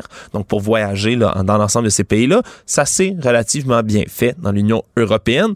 Mais c'est pas fini. Il y a également Israël hein, qui ont ce qu'on appelle le badge vert, qui est le passeport vaccinal israélien. Ça a été mis en place au mois de février dernier. Hein. L'Israël ont servi quand même de modèle à plusieurs nations, là, oui, au niveau de la campagne vaccinale, mais également au niveau du déconfinement et du passeport.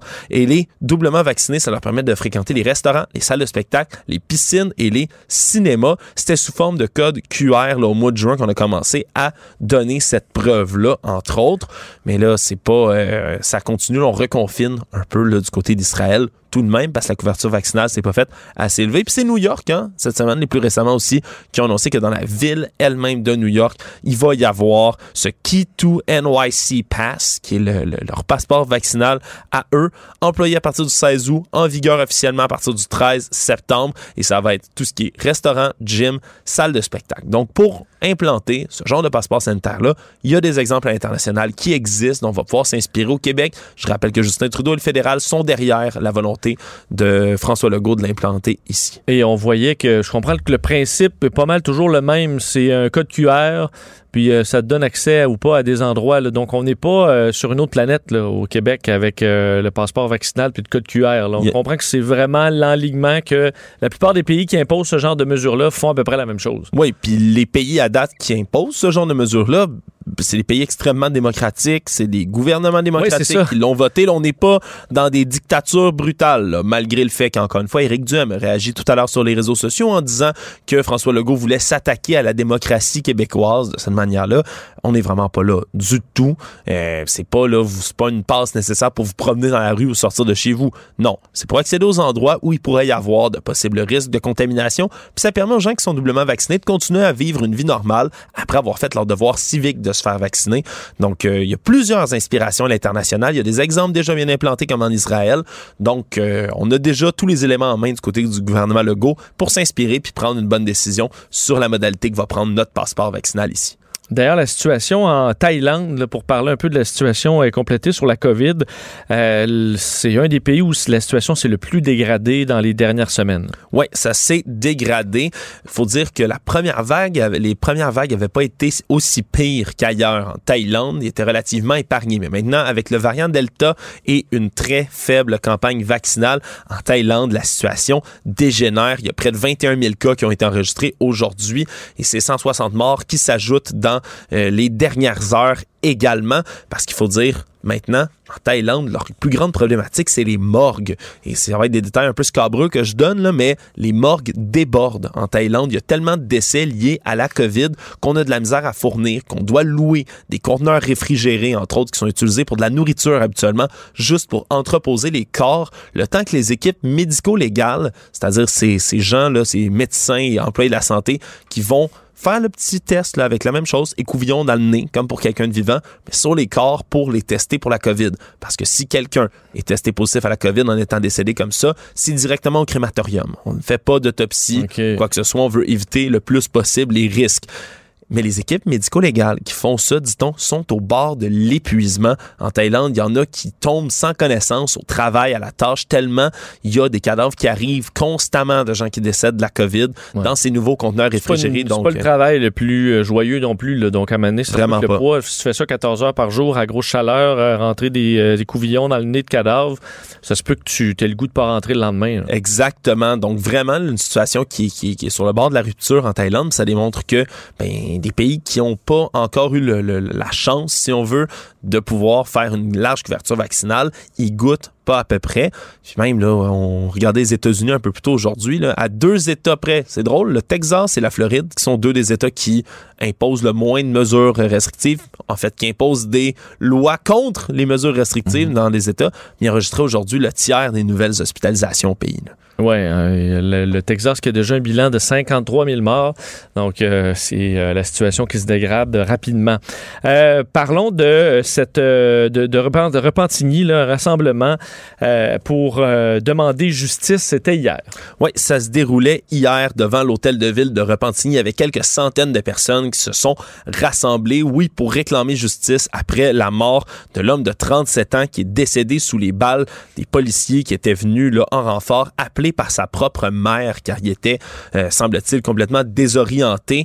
Euh, la mère donc de Jean-René Junior Olivier, Madame Marie-Mireille Benz, qui s'est tenue devant la foule, qui pour réclamer encore une fois justice. Il y a de nombreux citoyens, citoyens de tous les âges là, qui ont témoigné au micro.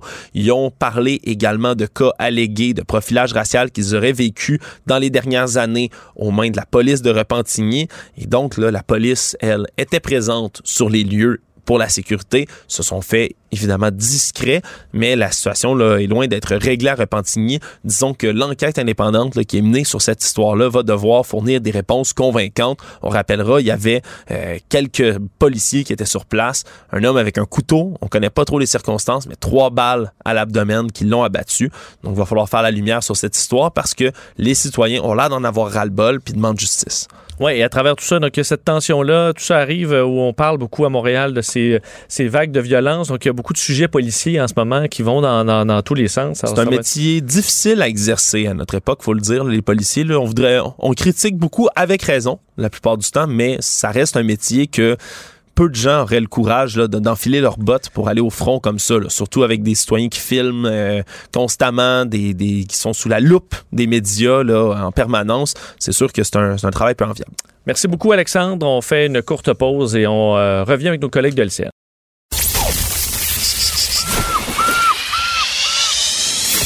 Cube Radio, Cube Radio. Il baigne dans l'actualité. Il a des points de vue rafraîchissants. Vous écoutez Vincent Dessereau. Cube Radio. Cube Radio. En direct à LCN. Vincent Dessereau et euh, les auditeurs de Cube Radio qui joignent à nous. Salut Vincent. Bonjour Michel. Alors aujourd'hui, tu veux nous parler d'un membre de l'exécutif du Parti républicain, euh, relativement influent, quelqu'un qu'on a beaucoup vu notamment sur euh, les réseaux sociaux. Oui. Et comme beaucoup de conservateurs, qui a fait la promotion anti-masque. Et là, évidemment, la situation se retourne contre lui maintenant. Oui, il s'appelle H. Scott Epley et je voulais vous raconter son histoire euh, dans les prochaines minutes parce que, bon, c'est un homme de 45 ans. Euh, lui, effectivement, dans le comité exécutif du Parti républicain au Texas, euh, bon, faut dire un État qui a été, euh, qui a goûté avec la COVID. On est à 53 000 morts au Texas. C'est immense. Et d'ailleurs, la montée des cas est vertigineuse là-bas. Donc, lui est un anti-mesure, fait des publications, collectionne des publications sur les réseaux sociaux, regrettait, entre autres, dans une publication en mai, de ne pas pouvoir se présenter à une manifestation où on allait brûler des masques. Alors, euh, contre les masques, au mois d'avril, euh, critique une dame de la santé publique qui euh, vantait, les, qui célébrait en fait les résultats positifs du vaccin Pfizer. Et lui a écrit tout simplement publiquement, vous êtes l'ennemi absolu des gens libres. Alors, répondez ça aux gens de santé publique. Et vendredi, vendredi dernier, le 30 juillet, sa dernière publication où il critique, ridiculise les vaccins sur Facebook. Alors ça, c'est vendredi, il y a six jours. Dimanche, symptômes de symptômes grippaux, symptômes de pneumonie, rentre à l'hôpital euh, et hier, il est mort. Alors, euh, décédé de la COVID-19, ça a été confirmé d'ailleurs dans les dernières heures. Et au Parti républicain, on est sorti un représentant en disant que c'était une, véritable tragédie. Euh, et on se demande dans quel monde vivent ces gens-là? C'est une tragédie depuis longtemps. Il y a plus de 500 000 morts aux États-Unis. Donc, d'où vous sortez? Et euh, ce genre d'histoire-là, aux États-Unis, se multiplie. On a vu d'ailleurs un populaire animateur de radio conservateur qui descendait, ridiculisait le vaccin, les mesures. Ben, il est à l'hôpital. Et là, il a dit, bon, ben, là, euh, en revenant en onde, dès Ah, que je vais vu la lumière, là, ben oui, ben oui, là, il dit, ah, je vais vanter le vaccin. Ben oui, j'ai tout compris. Pourquoi il faut passer par avoir cette maudite maladie-là chez certains pour avoir une réflexion? Et là, certains, il a beau, avoir fait la réflexion, il est décédé, le monsieur. Euh, sa famille a contracté la COVID. Heureusement, ils s'en sont sortis euh, plutôt bien. Euh, mais c'est un rappel que plusieurs aux États-Unis voient ça comme de la politique, la COVID, voient ça comme un débat politique, comme on débat des programmes sociaux, de la gauche et de la droite. C'est pas de la politique, la, pandémie, c'est de la science. Et la science rattrape ces gens-là les uns après les autres en ce moment, est en train de rattraper le gouverneur de Santis en Floride, est en train de rattraper le, Texas. Et euh, c'est fort dommage parce que malheureusement, il y aura une tragédie humaine derrière ça. Et euh, je voyais une photo euh, qui a été circulée. J'ai dû vérifier pour être bien sûr que c'était vrai, là. mais une photo de Scott Apley avec euh, cinq autres personnes, des républicains de son coin. En date d'aujourd'hui, trois des six sur la photo sont morts de la COVID. Je suis allé vérifier chaque cas. Ils sont effectivement décédés de la COVID euh, et ça commence à être, euh, à être troublant. Et on se dit, qu'est-ce qu'il va falloir à ces gens-là pour amorcer une, une réflexion et à vanter, aller se faire tout simplement vacciner? Euh, si c'est pas le cas présentement, qu'est-ce qu'il va leur falloir quand les leurs Le- sont le en train problème, de c'est qu'il y a mourir? beaucoup des gens qui ne croient pas euh, des, anti-masques et, des anti-vaccins. Il y a beaucoup de ces gens-là qui ne croient pas que ces personnes-là sont décédées euh, de la COVID. quand on regarde dans les forums, etc., ils pensent que c'est pas ça, que c'est pas vrai, etc. Donc, est-ce que ça a vraiment un impact euh, sur les opinions publiques de ces populations de convaincus-là? Pas certain. Ça, c'est c'est vrai. Euh, Est-ce que quand c'est ton père, ton frère, tes enfants qui se retrouvent à l'hôpital, là, à un moment donné, euh, on sait, on entendait des médecins au Québec qui disaient j'arrive pour intuber les gens et ils y croient pas encore que c'est la COVID. Donc, euh, c'est cause perdue. Donc, salutations d'ailleurs au personnel de la santé qui se démènent pour sauver ces gens-là. là. Ouais. Pour, ça, pour plusieurs, c'est pas, c'est pas basé sur des faits, c'est comme une religion. hein. Les gens croient ou croient pas, et euh, à partir de là, ça devient difficile d'arriver avec des arguments logiques. En tout cas, ça, ça suscite réflexion. Hey, merci beaucoup, Vincent. Merci, Bonne merci Michel. à Cube. là. Bonne émission. Salut. Salut. Cube Radio. Complet comme un couteau suisse, précis comme une lame de rasoir. Vincent Dessereau. Pour être affûté sur l'actualité. Culture et société. Bonjour Anaïs. Bonjour Vincent. Comment vas-tu?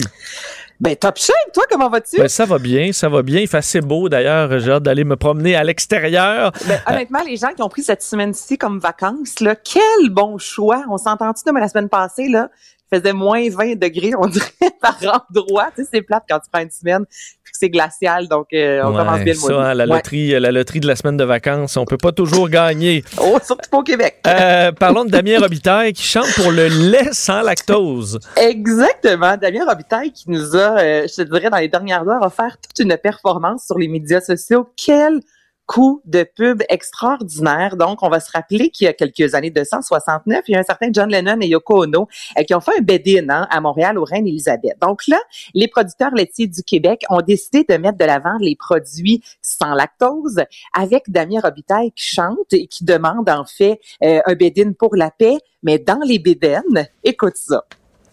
Quand je prends une gorgée, la guerre est déclarée mon système digestif. Mais je suis un pacifiste.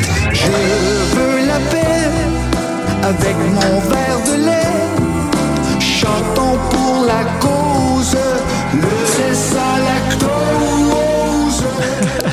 Chantons pour la cause, le lait sans lactose. Et là, évidemment, tu sais, je vous fais entendre un court extrait, Vincent, mais là, c'est vraiment la durée d'une pièce musicale. Là. Ça dure ah presque deux minutes. Vidéoclip qui a été tourné vraiment au Reine-Élisabeth. On le voit dans le fameux lit où il y a eu le bid-in. Tu sais, on voit vraiment, je veux dire, qu'il y a des sous, qu'il y a une équipe créative là, qui a travaillé derrière ça. Euh, c'est du bonbon du début à la fin. Ça fait partie vraiment des choses à ne pas manquer cette semaine, je te dirais. Là. Euh, oui, il faut dire qu'il est assez productif. Alors, j'ai pas de, pas de doute qu'il est capable d'écrire une toune sur le lait sans lactose euh, rapidement. Parlons des États-Unis maintenant, Anaïs. New York qui devient la première ville à imposer la vaccination pour les concerts. Oui, ça a été annoncé euh, cette semaine, en fait. Puis, tu sais, on le voit justement au Québec. Hein, aussi, aujourd'hui, Vincent, on parle, on parle du, pass sanitaire. Je veux dire, rendu là, tu sais, quand on dit que près de 5 millions des Québécois sont vaccinés, ben ceux qui le sont pas, je suis désolée, mais restez un peu chez vous. Là. Moi, je vais t'avouer que je suis rendu là. J'ai de la difficulté à concevoir encore qu'on annule des activités parce qu'il y en a qui ne veulent pas avoir le vaccin. Et c'est ce qu'on s'est dit dans la ville de New York, qui deviendra officiellement dans les prochaines semaines la première ville à exiger le pass sanitaire. Donc là, il y a d'autres villes aux États-Unis, je pense entre autres à San Francisco, entre autres, qui exige, tu sais, c'est très strict si tu veux accéder à un concert, que ce soit le port du masque, la distanciation. Il y a certains artistes qui ont exigé que les gens soient vaccinés, mais là, je veux dire, il y aura pas, euh, ça sera pas tel artiste le veut, d'autres artistes ne le, ne le veulent pas. Là, vraiment, à New York, prochainement, euh, ce sera obligatoire. Toi, qu'est-ce que tu en penses? Je pense que là-dessus, on est un peu à la même place, toi et moi, ou Oui, je ben, dans des trompe? concerts, Ben, moi, effectivement, ça peut faciliter la vie. Euh, non, je suis, euh, je suis plutôt pour, euh, je te dirais. faut aller de l'avant à un moment donné et s'en sortir. Ben exactement. Puis il faut respecter ceux qui veulent pas se faire vacciner, mais en, en contrepartie, tu sais, on sait au niveau euh, monétaire comment ça a été difficile pour l'industrie, euh, autant de la restauration que l'industrie du spectacle. Il y a New York qui a mis euh, de l'avant plusieurs concerts homecoming dans les prochaines semaines avec des méga têtes. On parle entre autres de Bruce Springsteen et tout ça. Et encore là, pour accéder à ces concerts-là, dont un qui sera à Central Park. Tu sais, je sais pas toi, mais moi, il y a quelque chose d'historique là. Euh, après une pandémie, un gros concert à Central Ben oui. Park avec plein d'artistes, mais tu vois, pour y accéder, faudra être vacciné. Puis en même temps, je comprends que dans des événements comme ça où des milliers, des milliers de personnes se rassemblent, j'ai pas nécessairement, tu sais, j'ai pas envie moi d'être à côté de quelqu'un qui s'en contrefou puis qui pourrait propager un, virus. Donc une première euh, aux États-Unis pour la ville de New York. Il y a deux ans, si je me trompe pas, j'étais allé faire, un tour au euh, festival Présence autochtone. J'avais été vraiment impressionné. J'ai vu euh, toutes sortes de danses et c'était vraiment impressionnant. Et je pense y retourner cette année parce que ça commence bientôt. Ben en fait, c'est commencé ce mardi, Vincent, puisque Là, je suis en train de manquer ça. Ben, tu en même temps, tu travailles pas, Vincent, tu as le temps au bout. Oui, je t'écoute, je t'écoute. mais non, mais tu pourras faire un- y aller évidemment faire un petit tour. Il y web également. Et on a eu euh, Haïti en folie. Là, il y a présence autochtone. Il y a ça aussi, hein, qui est beau là, au niveau de l'art. Tu sais, Euh, on a nos festivals qu'on connaît. Quand je dis nos festivals, qui mettent des artistes québécois de l'avant, exemple les francophones, les artistes francophones. Mais il y a aussi autre chose et ça fait partie aussi, euh, je trouve, du mandat de la culture. Et là, ce qui se passe présentement, c'est magnifique euh, au euh, festival présence autochtone et des événements. Je veux dire, il y en a. Tu sais, je pourrais commencer à tous vous les élaborer, mais euh, en gros demain, entre autres, je peux vous dire qu'il y a le, sur le sous sur la scène québécoise, à la place des festivals, il y a Samian qui va lancer son nouvel album, Nicamo. Donc ça, ça n'a pas manqué. Il y a vraiment plusieurs expositions, une soixantaine de films au niveau de la programmation euh, qui sont disponibles. C'est la 31e édition et tu sais, j'apprends rien à personne là, que ça a été assez particulier au, depuis la dernière année. Bon, oui, il y a eu la pandémie, mais on pense aussi au décès de Joyce Echaquan. On pense également aux nombreuses tombes, aux milliers de tombes non marquées qui ont été euh, trouvées euh, aux abords des pensionnats pour autochtones. Donc, j'ai parlé justement avec le président du festival, André Dudemaine, à savoir en quoi cette année euh, c'est vraiment important et c'est si euh, particulier cet événement-là ne pas manquer. On a donné comme thème cette année euh, au festival la joie arrachée à la nuit. Alors évidemment, il y a une référence au, euh, euh, à la pandémie qui, qui, qui, avec le confinement qui nous a mis effectivement euh, dans une certaine obscurité, mais aussi un, référent plus large à l'histoire autochtone. On a voulu effacer les cultures autochtones. Et les pensionnats, c'était euh, un des, des, épisodes les plus douloureux, mais il y a eu la perte des territoires, la mise en réserve, la tutelle gouvernementale, la perte des droits civiques. Alors, c'est tout ça ensemble qui, qui, qui, qui était fait pour éteindre les nations autochtones. Alors, l'art s'est développé envers et contre ce, euh, euh, ces euh, tentatives de d'étouffer et de et de et de d'éteindre la culture autochtone est un art de résistance et quand on y trouve encore de l'humour, quand on y trouve encore de la fantaisie, quand on y trouve encore de la beauté, c'est qu'il y a eu une, euh, une véritable geste de résilience et euh, de, de, vouloir vivre admirable et qui est, qui est perceptible dans chacune des œuvres qui sont présentées. Écoute, là, je ne savais pas où couper ou faire du montage dans cette réponse-là, Vincent, parce que je me disais, tout y est, tu sais, quand il parle de résilience, quand j'aime ça quand il dit justement, tu sais, qu'il y a encore, il y a de l'humour, on, on, est encore dans la lumière, malgré tout ce qui a pu se passer dans les derniers mois. Dans ce festival-là, on a envie de montrer du beau, puis de mm. ne pas être que dans la douleur. Donc, c'est vraiment un des événements, je te dirais, cette semaine aussi à pas manquer. Oui, l'étape, il y avait l'étape de prendre conscience de tout ce qui s'est passé, là, quand on a parlé des pensionnats autochtones. Puis après ça, mm-hmm. dans le, le, le, travail à faire, il y a euh, s'intéresser pour connaître leur culture qui est très variée, beaucoup plus variée souvent qu'on le pense.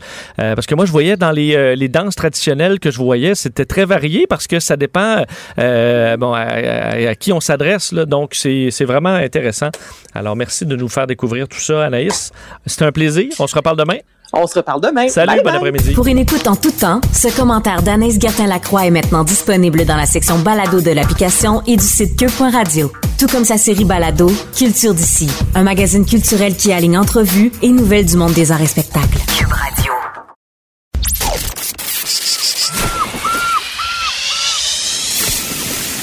Le Dessureau du Québec. Curieux, intelligent, débrouillard l'une des espèces d'animateurs les plus recherchées de la planète. Vincent Dessereau, Cube Radio. C'est la chronique Pèse sur Start avec euh, Raphaël Lavoie. On va parler euh, de jeux vidéo. Raphaël qui est producteur de contenu numérique. Bonjour Raphaël. Allô Vincent, ça va bien? Oui, on a de la suite dans les idées parce qu'on parlait tantôt dans l'émission avec un expert en marketing sportif pour tout l'univers euh, du sport puis les compagnies qui investissent évidemment des fortunes euh, là-dedans pour essayer de faire voir leur, leur nom, leur marque. Et euh, ben, même dans le jeu vidéo, les compagnies se sont intéressées bon, au monde des jeux vidéo, mais pas seulement indiquer leur marque dans les jeux, faire carrément des jeux pour une marque. Non, ben c'est ça. Euh, aujourd'hui, bon, le, la publicité dans les jeux vidéo, on n'y échappe pas. C'est un sujet qui revient quand même assez assez souvent. Bon, on parle de, de titres mobiles gratuits qui en sont truffés. On parle même de jeux majeurs parfois qui vont avoir des tuiles de publicité dans les menus placement de produits, des choses du genre. Euh, il y a la question de publicité euh, ciblée aussi qui revient. On en parle beaucoup dans l'industrie. Mais euh, ce qui est drôle, c'est quand on regarde un peu dans le passé euh, de l'histoire du jeu vidéo et qu'on se rend compte qu'on a peut-être oublié qu'à un moment, les grandes marques optaient pour une stratégie qui était complètement différente, où est-ce qu'on faisait la promotion de produits en utilisant des jeux publicitaires, donc en créant carrément des jeux euh, spécialisés bâtis autour de la marque. Juste avant de faire le tour de ces jeux-là, est-ce que dans tous les cas c'était de la merde? Ou il y a eu du bon qui s'en est sorti? Ben, c'est difficile à dire. Il y en a peut-être qui étaient pas si mal, c'est sûr, c'est c'est très subjectif. Euh, mais bon, au final, il y en a beaucoup là-dedans que euh, c'est un peu comme au cinéma, là, des films qui sont si mauvais qu'ils en deviennent bons. Ben, il y a- il y, a certains Euh. jeux un peu que c'est un peu comme The Room, là, si vous connaissez, c'est dans genre. là. Une petite valeur quand même patrimoniale au fait que ce soit vraiment mauvais. Commençons avec, Exactement. avec jeu d'obstacles pour Pepsi, le Pepsi Man. Oui, Pepsi Man, euh, vous le savez peut-être pas, mais il y avait une mascotte pendant que nous, ici, on avait euh, Claude Meunier qui faisait les, euh, annonces de Pepsi au Québec. Euh, ben, on avait au Japon une mascotte qui s'appelait Pepsi Man, qui était euh, une espèce d'homme musclé, sans visage, dans un espèce de léotard de Pepsi. Et on a eu un jeu de PlayStation au début des années 90 qui s'appelait euh, Pepsi Man, comme la mascotte, et où est-ce que vous deviez, en fait, c'était une espèce de course à obstacles, et euh, donc vous courez dans les rues d'une ville et vous êtes euh, poursuivi par de grandes canettes de Pepsi géantes, euh, vous devez sauter par-dessus des trous d'hommes, euh, glisser en dessous des camions, tout en ramassant de plus petites canettes de Pepsi. Ça a vraiment été commercialisé. Là, c'est très particulier. Euh, ça se trouve euh, sur, dans certains endroits d'Internet. Si vous connaissez les émulateurs et que vous voulez l'essayer, c'est très particulier. Et euh, c'était comme un drôle de message. Vous allez voir, c'est, des fois, c'est un peu ça dans ces jeux-là, mais on veut faire la promotion d'une marque, mais quand même, là, on a un super-héros qui se fait courir après par une immense canette de, de Pepsi et elle peut carrément vous écraser. Fait que des fois, il y a comme des messages un peu, euh, un peu, un, Oui, un- un peu contradictoires. Mais selon ce que je lis, c'est la modération à bien meilleur goût. Il faut prendre une petite canette de Pepsi et pas la fuir la grosse. Ah, ben, c'est ça. Écoutez, euh, Pepsi était en avance sur son temps au début des années 90. Ben, Oui, et, je, et je- peut-être ça. et je regarde le visuel présentement sur YouTube. C'est quand même pas laid, euh, mais euh, pour au niveau plaisir, ça n'a pas l'air euh, si, euh, on- si, si le fun. Cool Spot, c'est pour quelle compagnie ça? Eh ben, c'est pour Seven Up, parce que si Pepsi a euh, son jeu vidéo, euh, ça en prend un pour Seven Up. Euh, cool Spot qui était bâti autour d'une mascotte de l'époque euh, pour Seven Up qui était une espèce de point rouge. Ben, le point dans Seven Up, là, rouge dans le logo, ben, c'était une mascotte. Hein? Et euh, dans le jeu Cool Spot qui a été euh, commercialisé sur la Genesis et la Super Nintendo, en fait, c'est un jeu de plateforme 2D un peu à la Mario euh, de cette époque-là. Euh, et donc, vous traversez des environnements, euh, vous devez éviter des ennemis euh, et ramasser d'autres spots rouges dans un temps imparti, et tout ça en abattant vos ennemis avec des jets de boissons gazeuses. Donc là encore, peut-être un espèce de message double, mais euh, donc Seven Up avait également son jeu euh, publicitaire. Ça, c'est- quand même très drôle. Et euh, je vois quand même le visuel est pas, est pas inintéressant là, pour l'époque, mais euh, c'est sûr que là, on avait sûrement vite fait le tour de combattre à coups de 7-Up. Euh, Chester Cheetah pour les Cheetos. Ben, ben oui, pour les Cheetos. Cheetos qui avait aussi euh, son jeu euh, vidéo. Là, c'est peut-être un peu un peu moins pire, entre guillemets. Le jeu n'était pas nécessairement très plaisant, là, pas eu de très bonnes critiques. Là. Je, vais vous brûler le punch, mais c'était ça, même à l'époque. Mais au moins, c'est c'est peut-être un peu moins pire au niveau visuel parce que, bon, on, on connaît le bon vieux Ches- Chester Cheetah, qui est la mascotte de Cheetos sur les, sacs de crottes de fromage. Et, euh, bon, c'est le personnage central de ces deux jeux-là euh, qui sont parus sur la Super Nintendo et sur la Genesis, encore une fois. Euh, jeu de plateforme, un side-scroller, tout ce qui est plus banal, bon, avec euh, Chester en prime.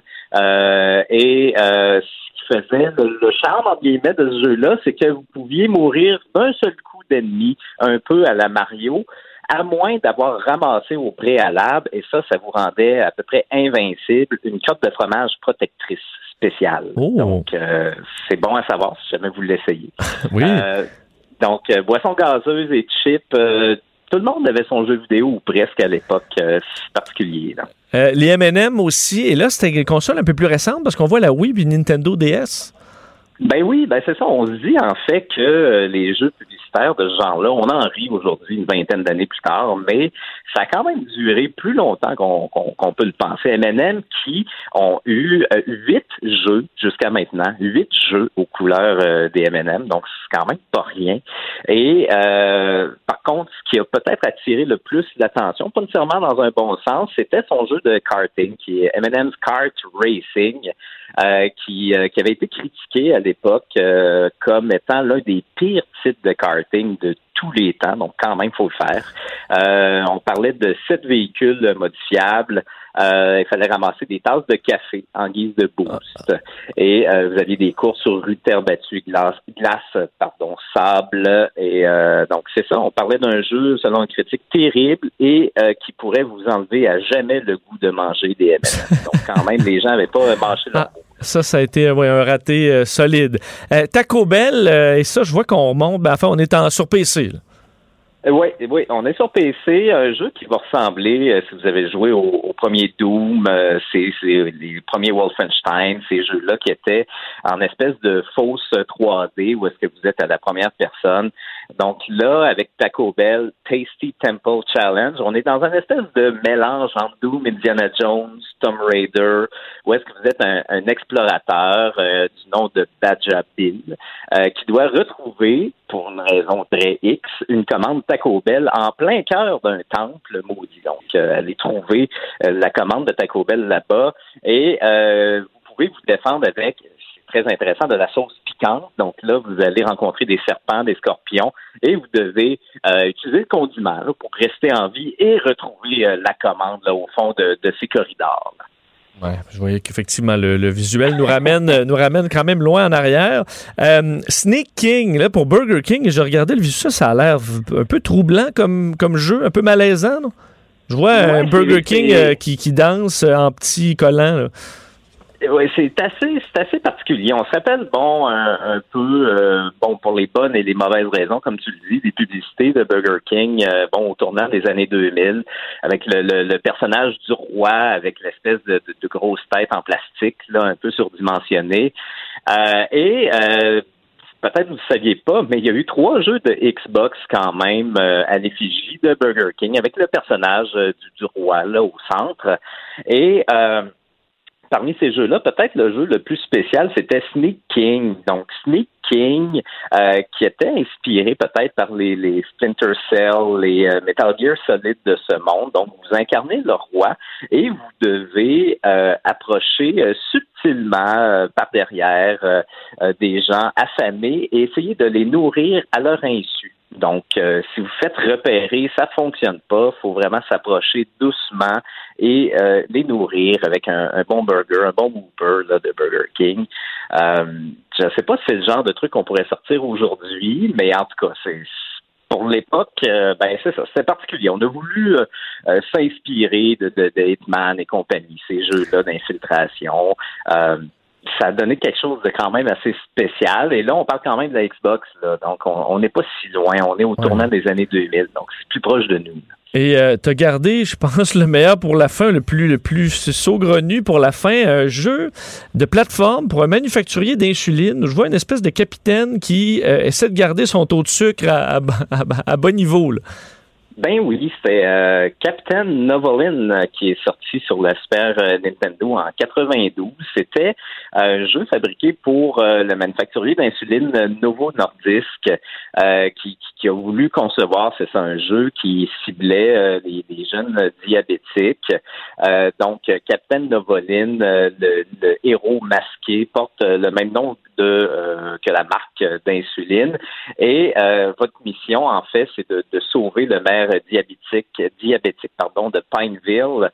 Euh, tout en combattant des extraterrestres euh, qui prennent la forme de différents systèmes de malbouffe.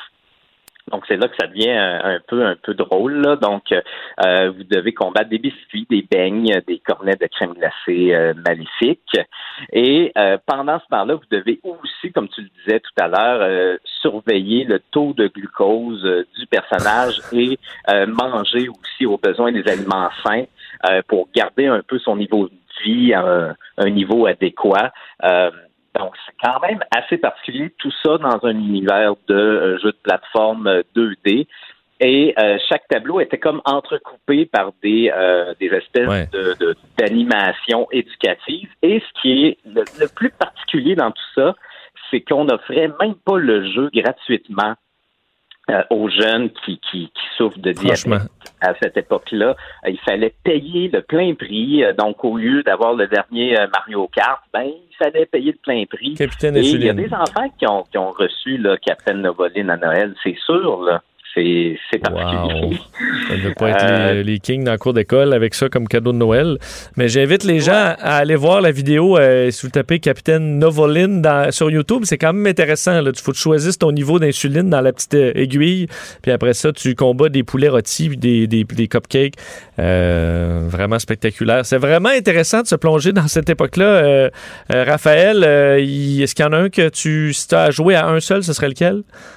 Ben, je suis obligé de dire que Pepsi Man euh, reste ah. quand même un classique, comme tu dis. C'est assez bien conçu quand même pour l'époque et il y a vraiment un gros feel de jeu japonais des années 90. Il y a une chanson thème où est-ce qu'on fait juste hurler Pepsi Man euh, encore et encore. C'est très ridicule. Euh, si vous pouvez l'essayer, essayez-le. Bon, euh, essayer d'ailleurs, le Pepsi Man est quand même troublant avec son, son, son absence de visage là, et ses muscles saillants. Euh, Raphaël, toujours un plaisir. On se reparle la semaine prochaine. Merci Vincent. Salut.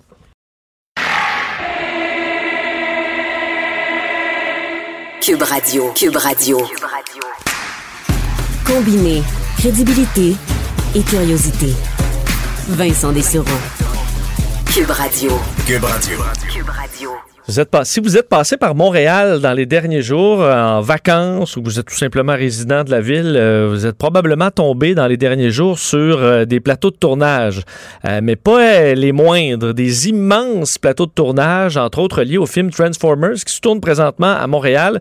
J'ai vu l'immense tour installé sur l'île Sainte-Hélène, une espèce de structure d'éclairage absolument gigantesque pour pour des tournages de nuit. Je vois des carcasses d'avions installés près des silos abandonnés euh, près du vieux Montréal. Montréal, on a vu, nous, à côté ici d'une partie de Sainte-Catherine transformée en New York. Donc, on se dit, les moyens déployés pour faire un film à gros budget, c'est absolument euh, étonnant. Et euh, ben, on sait qu'on est une destination pour les, les, tournages internationaux chez nous, de sorte que Mel's annonçait dans les dernières semaines même un investissement majeur pour un nouveau studio, parce qu'il en manque des studios, parce que les faut croire qu'il y a encore beaucoup d'argent à investir dans le monde des, des, films, il y aura de la demande. On sent que les gens vont se, ont déjà vidé leur Netflix, leur, euh, leur film pendant la pandémie. Il faudra renouveler tout ça. Alors, il y aura du pain sur la planche. Euh, c'est le cas pour notre prochain invité, nouveau euh, fait euh, président de Mel's, Martin Carrier, est au bout du fil. Monsieur Carrier, bonjour. Oui, bonjour, M. Dessureau. Euh, vous êtes, je ne me trompe pas, arrivé président de Mel's euh, en pleine pandémie, là, dans une situation vraiment, euh, vraiment particulière. Là, vraiment, c'est reparti et d'aplomb dans l'industrie à Montréal et au Québec. Oui, effectivement, je peux vous dire que j'ai fait un peu les, les, deux extrêmes de l'industrie avec une arrivée écoutez, où tout était au point mort à cause de la COVID il y a à peu près un an de ça. Et aujourd'hui, comme vous le mentionnez, on est avec une des productions les plus imposantes, les plus importantes qu'ait connu Montréal en termes de tournage cinématographique avec Transformers. Euh, et euh, je vous confirme, j'étais moi-même dans le vieux Montréal euh, ce midi et il y avait des, des, tournages qui se terminaient, énormément d'équipements sur place, des, des déploiements très important. Et euh, c'est ce qu'amène en fait cette industrie-là à Montréal. C'est beaucoup d'investissements. Transformers, c'est un film, c'est un blockbuster hollywoodien, plus de 200 millions de budget. Euh, et parmi ces retombées-là, il y en a beaucoup qui arrivent euh, chez nous à Montréal et on en veut encore et encore. Oui, parce que l'objectif étant de, de, grandir, je comprends que ces investissements, c'est plus de 70 millions pour un, un, nouveau studio. Présentement, il manque de, de pieds carrés dans des studios pour des tournages. Vous avez trop de clients? On a énormément de clients qui appellent. Euh, la pandémie a accéléré une transition qui se faisait beaucoup en termes de visionnement en ligne. Euh, ça génère une demande de contenu qui est très importante. Donc, les studios internationaux euh, veulent créer du contenu, euh, mais ça aussi, c'est euh, sans oublier notre propre industrie locale qui est très importante. et donc, on a une très forte demande, ce qui a amené euh, chez Mills à, à, venir bonifier nos installations qui sont déjà existantes. On a parmi les plus euh, les plus grandes installations au monde, les plus les plus euh, importantes et à la fine pointe pour le tournage cinématographique. Et là, on va ajouter à ça pour pouvoir accueillir plus de production quand euh, les gens, les Montréalais se font demander pourquoi il y a tant au Québec, pourquoi il y a tant de tournages au Québec, tout le monde a la même réponse, ben parce que c'est moins cher, le taux de change, le taux de change. Euh, est-ce que c'est juste ça? Et je sais qu'un de vos objectifs, c'est justement que ce soit euh, pas juste un choix économique de venir tourner au Québec. Est-ce qu'on s'y approche? Et c'est quoi le chemin pour en arriver là, à dire c'est pas juste une question de dollars puis de que ça coûte moins cher venir au Québec, c'est tout simplement parce que les meilleurs, les, le meilleur personnel et les meilleures installations sont là? Euh, vous mentionnez, le choix économique, bien sûr, est important parce que ce sont des budgets qui vont chercher, ils veulent avoir le, maximum pour, euh, pour chaque dollar investi.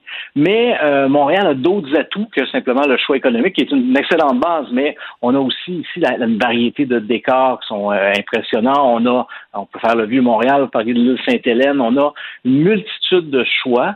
Mais aussi les gens viennent pour l'expertise de nos techniciens en cinéma, qui est reconnue. je parle encore de les gens sont impliqués dans l'industrie locale, ça leur donne de l'expérience, ils peuvent aussi travailler sur des, euh, des blockbusters hollywoodiens, mais euh, aussi chez Melz, avec un virage technologique qu'on a entrepris depuis la, dernière année, on veut marier en fait le monde de la technologie qui est très présent à Montréal euh, avec le, monde du jeu vidéo, le monde des effets visuels, avec notre expertise de tournage et aussi nos installations, faire en sorte d'avoir une offre qui se distingue et qui marie en fait la technologie, la technologie du jeu vidéo et celle du cinéma pour pouvoir vraiment avoir une offre unique. Oui, parce que c'est un peu ce que vous amenez. Euh, bon, vous avez un passé euh, dans le monde des jeux vidéo, qui est une industrie aussi majeure, et euh, vous essayez d'amener un peu de cette, de ces technologies-là de jeux vidéo dans votre travail maintenant au cinéma? Absolument. On travaille avec les gens de Epic Games, qui sont les gens derrière le jeu Fortnite, mais aussi le moteur de jeu Unreal. Et on utilise leur technologie pour faire ce qu'on appelle des effets visuels en temps réel et qui sont projetés sur des écrans d'ailes et qu'on filme directement à l'écran. Donc, on vient, on vient recréer en fait des, environnements complets en 3D à travers le moteur de jeu vidéo et on filme ça en direct et ça évite souvent de créer soit d'avoir euh, euh, l'utilisation des écrans verts ou d'avoir à recréer des décors. Donc, euh, et, et ça, on, le voit là, dernièrement, si vous avez vu certaines pubs, il y avait la, pub de l'Auto-Québec qui était Barbecue Québec. Ça a été fait chez Mills avec cette technologie-là. Et la technologie des écrans Dell aussi, utilisée entre autres sur des pubs euh, présentement avec euh, Nissan. Donc, c'est une partie du futur pour l'industrie à Montréal, une façon qu'on va attirer de plus en plus de ces dollars étrangers-là ici. Est-ce que euh, est-ce qu'il manque d'employés dans l'industrie? On est en pénurie un peu partout. Est-ce que ça touche l'industrie du cinéma? Je pense qu'il y a plein de gens qui rêvent de travailler sur des immenses tournages hollywoodiens. Ça a l'air excitant. Euh, est-ce qu'il y a quand même un manque d'employés ou pour ça vous êtes correct? Euh, pour ça, vous savez, on arrive vraiment là, à un besoin de plus de personnes dans notre industrie. Euh, c'est une euh, effectivement une industrie qui est très attrayante de par les budgets avec lesquels on peut travailler, tout ce à quoi on peut toucher en fait dans ce dans ce monde-là en termes d'équipement et puis de technologie. c'est une c'est une industrie qui est très en demande de nouvelles personnes. Donc oui, on a besoin de ces nouvelles personnes-là. On a besoin d'une relève aussi parce que euh, la venue de production euh, et la venue de, production locale aussi passe par le talent des techniciens. Donc, on a, effectivement besoin de plus de gens qui s'intéressent à ces métiers-là, euh, qui sont en pleine, en pleine croissance et très en demande. Vous pouvez probablement pas me le dire, mais loué, parce que je voyais Sainte-Catherine, nous, juste à côté, fermée pendant un bon bout de temps. Tous les commerces qu'on replacarde temporairement pour avoir l'air de la ville de New York. Euh, combien ça peut coûter en louer tous les, à tous les commerçants? Ben, vous fermez. Euh, voilà un chèque, puis allez, partant en vacances, on s'occupe de tout? Euh, écoutez, le, prix exact, je ne saurais le dévoiler, mais euh, ça, me permet surtout de dire merci à, tous ces gens qui euh, font partie en fait du succès de Montréal. Il y a certains inconvénients parfois quand on tourne et c'est des grands déploiements. Donc merci à ces gens-là qui, travaillent avec les productions pour que ce soit un succès. mais on peut déduire que c'est pas c'est pas donné que de louer une rue en entier. Euh, pour ces grands euh, projets-là, mais qui, ont les budgets euh, qu'ils justifient. OK. C'est plus 50 000 ou 2 millions? Vous pouvez euh, venir louer ici. Nous, on, peut, on peut partir en congé deux, trois semaines payé, mais j'ai pas de problème avec ça. Euh, Martin Carrier, vraiment un plaisir. Euh, ça va être intéressant de voir les grands tournages chez nous parce que, parce que tout le monde s'arrête un peu pour essayer de voir. C'est vraiment intéressant de voir de l'argent neuf arriver chez nous. merci d'avoir été avec nous aujourd'hui. Merci à vous. Au revoir, Martin Carrier, euh, président de Mel's. Alors, si vous tournez, si vous vous promenez un peu à Montréal, vous verrez ces immenses installations. si vous demandez qu'est-ce qui se passe là, ben, c'est le tournage de Transformers et euh, on voit à l'ampleur que oui, il y a de l'argent impliqué. heureusement, c'est de l'argent qui se dépense chez nous. Caroline et Varda arrivent dans un instant. On se reparle demain. Au revoir. Cube Radio.